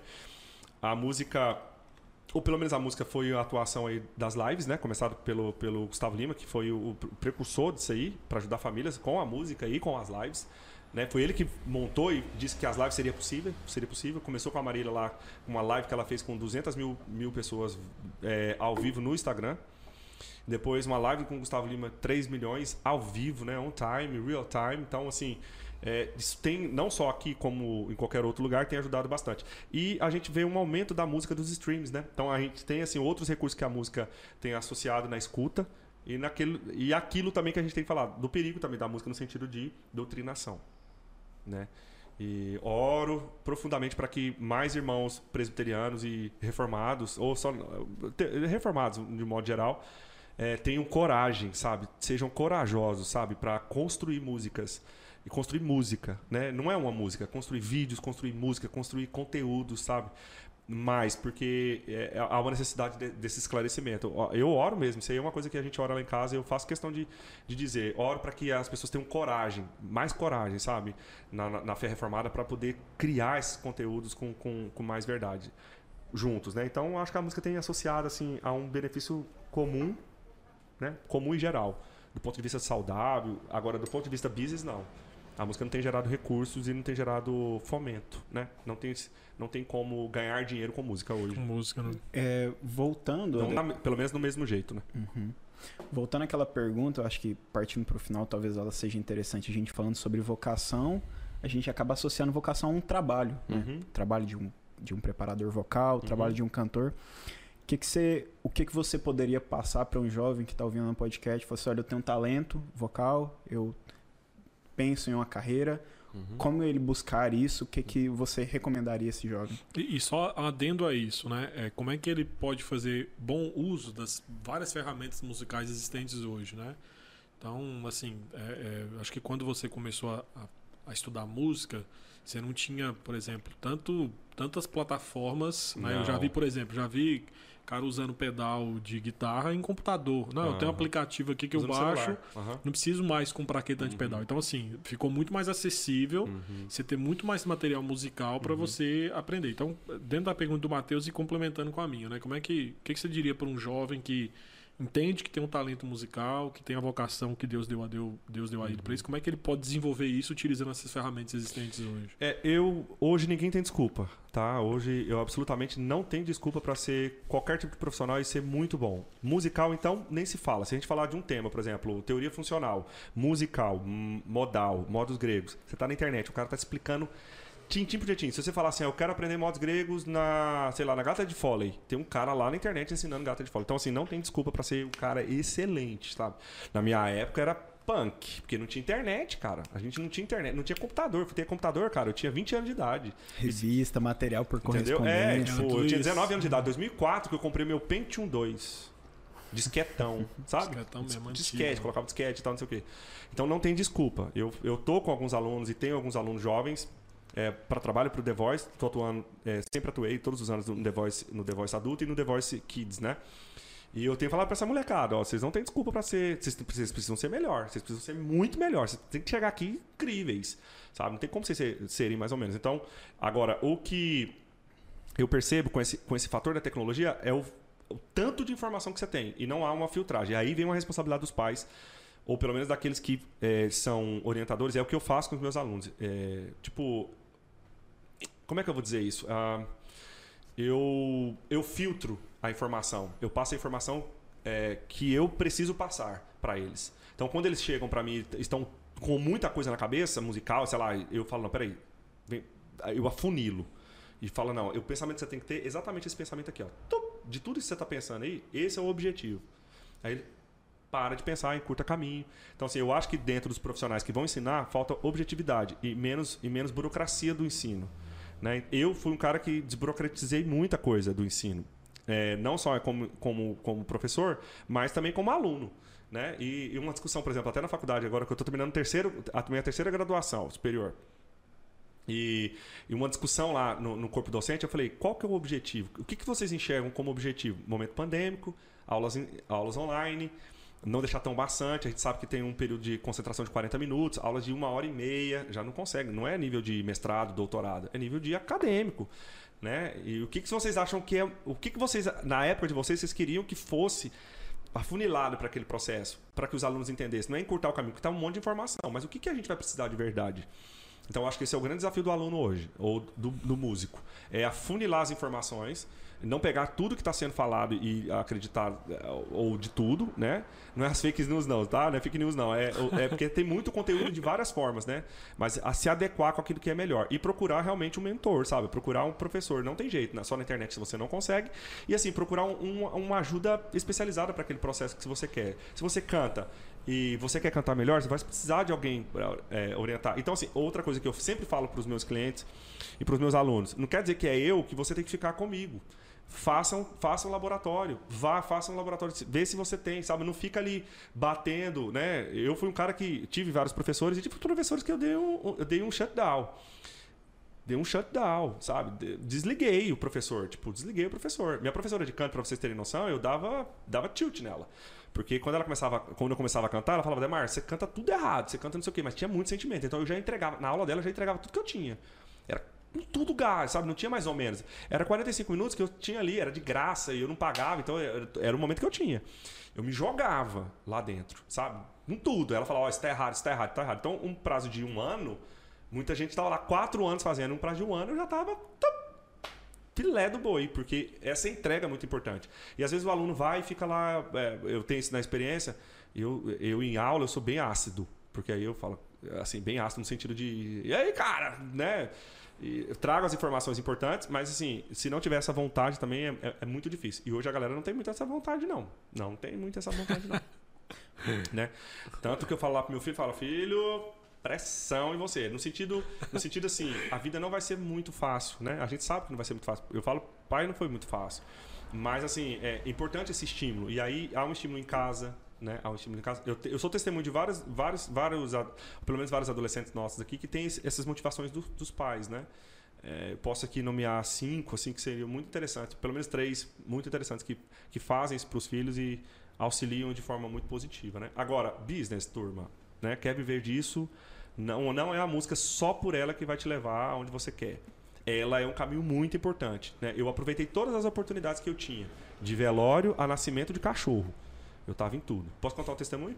Conta aí, manda bronca. Eu, eu tava na faculdade de administração e aí eu lembro que me ligaram, olha, é, meu tio faleceu. Meu tio faleceu e, meu Deus, acho que eu nunca falei isso. Isso é inédito. Eu nunca mais falei uma isso. Aí, mais é um aí, hein? Vocês têm, vocês têm que ter um som do inédito. Não, tem, não, isso não. Tem, eu que vou, tem que ter outro som. Eu vou fazer uma um preparação vocal pra eu cantar o inédito nesse programa aqui, rapaz. Tem que ser alguma coisa tipo. Não, eu acho que tem que ser alguma coisa assim. Alguma coisa assim, sabe? Alguma coisa que chama atenção.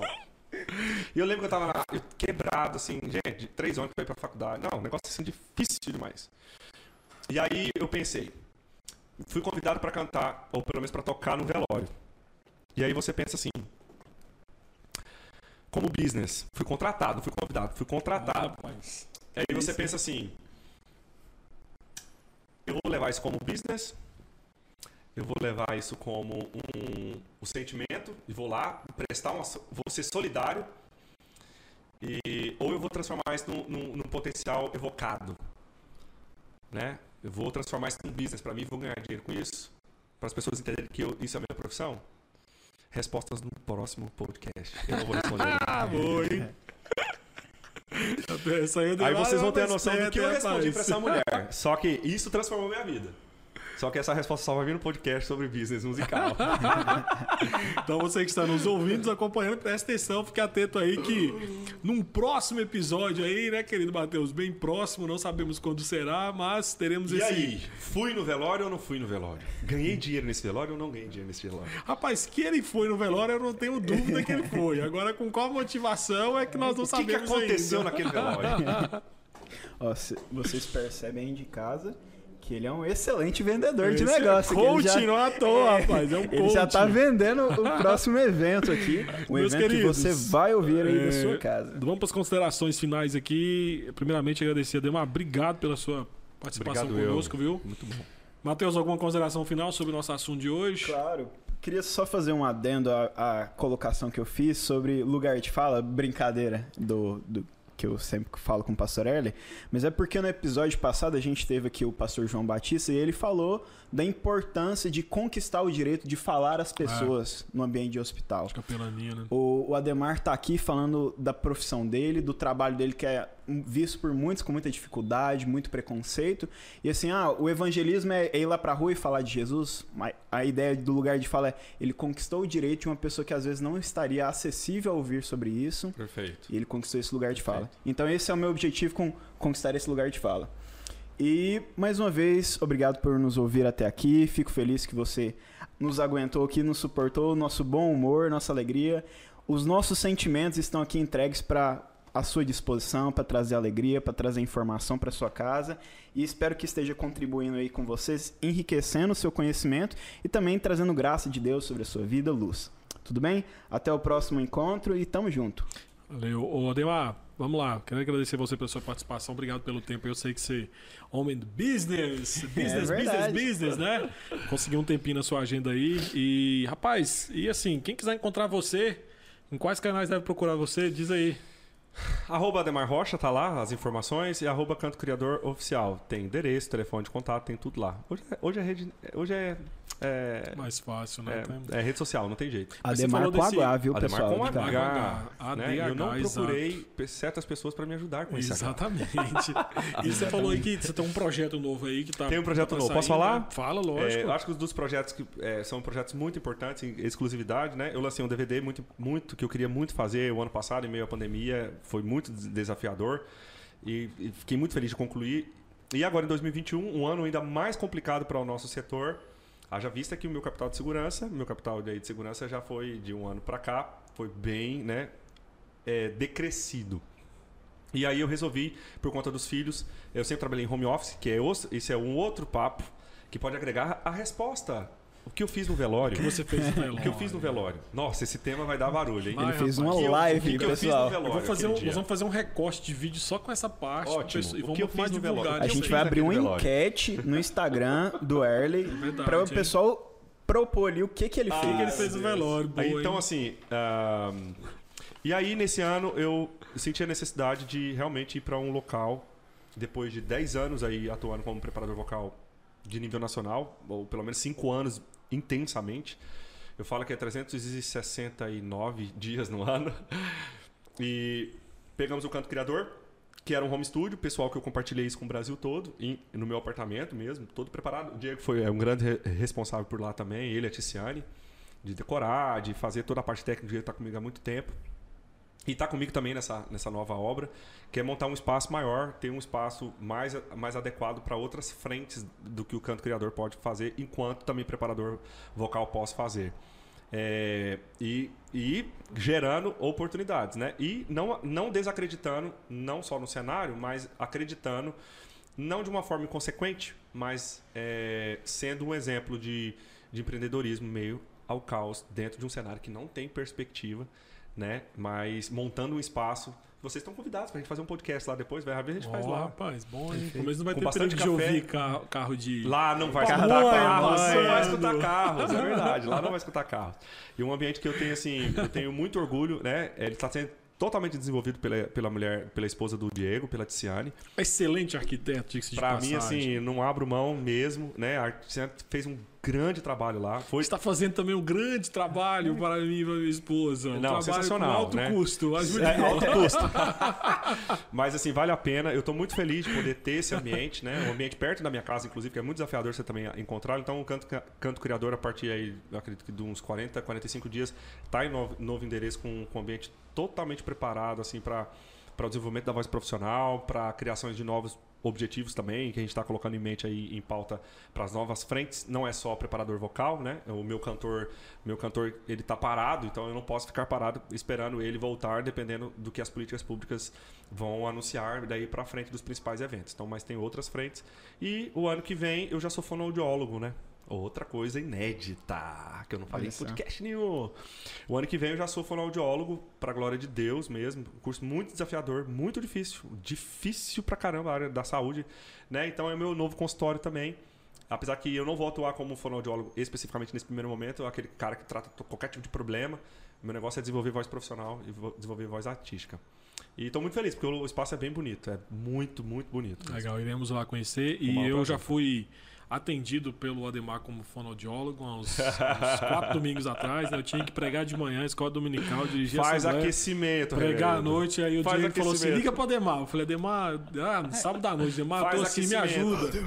Rapaz, o Ademar me ajudou e que foi o que segurou o dia Fizemos um aquecimento bom, Fizemos um aquecimento de internet, né? Entrei na salinha ali, liguei, o Ademar, faz isso, faz aquilo. Começou em casa. Muito bom. Foi, foi muito bom mesmo. Não, e às vezes é muito é isso bom. mesmo, né? Às vezes não é, às vezes não é uma, uma, uma questão só especificamente de uma alteração vocal, mas é, é um aquecimento vocal. Ah. O aquecimento vocal já faz tudo aquilo que ele precisa fazer. Muito Faz bom. diferença. Demar, muito obrigado. Nós queremos agradecer aí, primeiramente, ao Demar, que esteve conosco, e também de forma direta e indireta a todos aqueles que contribuíram para a realização deste, deste nosso episódio. Obrigado a você também, querido ouvinte, que ficou conosco até o final. Até o final, até mesmo assoviando ou não, ficou conosco até. Ó, isso dá música para o final, final de, de, de podcast, viu? ah, isso aí eu faço bem. E também agradecer ao nosso patrocínio, o Denk, né? Pelo apoio. Lembramos aí, quem quiser participar e apoiar esse podcast, entre em contato comigo pelo meu Instagram canal do YouTube, o WhatsApp que estamos à disposição. É isso e, aí, pessoal. E só lembrando também, você citou a Denk e a gente teve no nosso primeiro podcast patrocínio da Polimimos, Polimimos. que está enriquecendo aqui nosso cenário com seus quadros. Viu? Então, não deixe de buscar nas redes sociais, que é uma plataforma completamente digital, Polimimos, assim também como a Denk. A Denk, exatamente. Então, vá lá. O criador acesse... também está precisando fazer esses patrocínios aí, hein? Exatamente. Ué, rapaz, é, é, é o ambiente perfeito para Comunicação, canto criador, não. Nós temos conversar. Quero saber quanto que tá. Quanto após que tá desligar, após desligar esse microfone, que vai sair A gente vai business. pro business, exatamente, rapaz. Homens de negócios. Meus queridos, nós vamos então hoje terminar de forma diferente, né, rapaz? Quero agradecer a todos vocês que ficaram conosco até o final. Ficamos por aqui, até o próximo episódio. Mas nosso abraço hoje vai ser com a Demar cantando, né, Exatamente. rapaz? Demar, você podia cantar aí Sim. uma música. E aí nós encerramos com a sua música. Que o Senhor te abençoe e te guarde. Que o Senhor faça resplandecer seu rosto sobre ti e te dê sua misericórdia. Amém.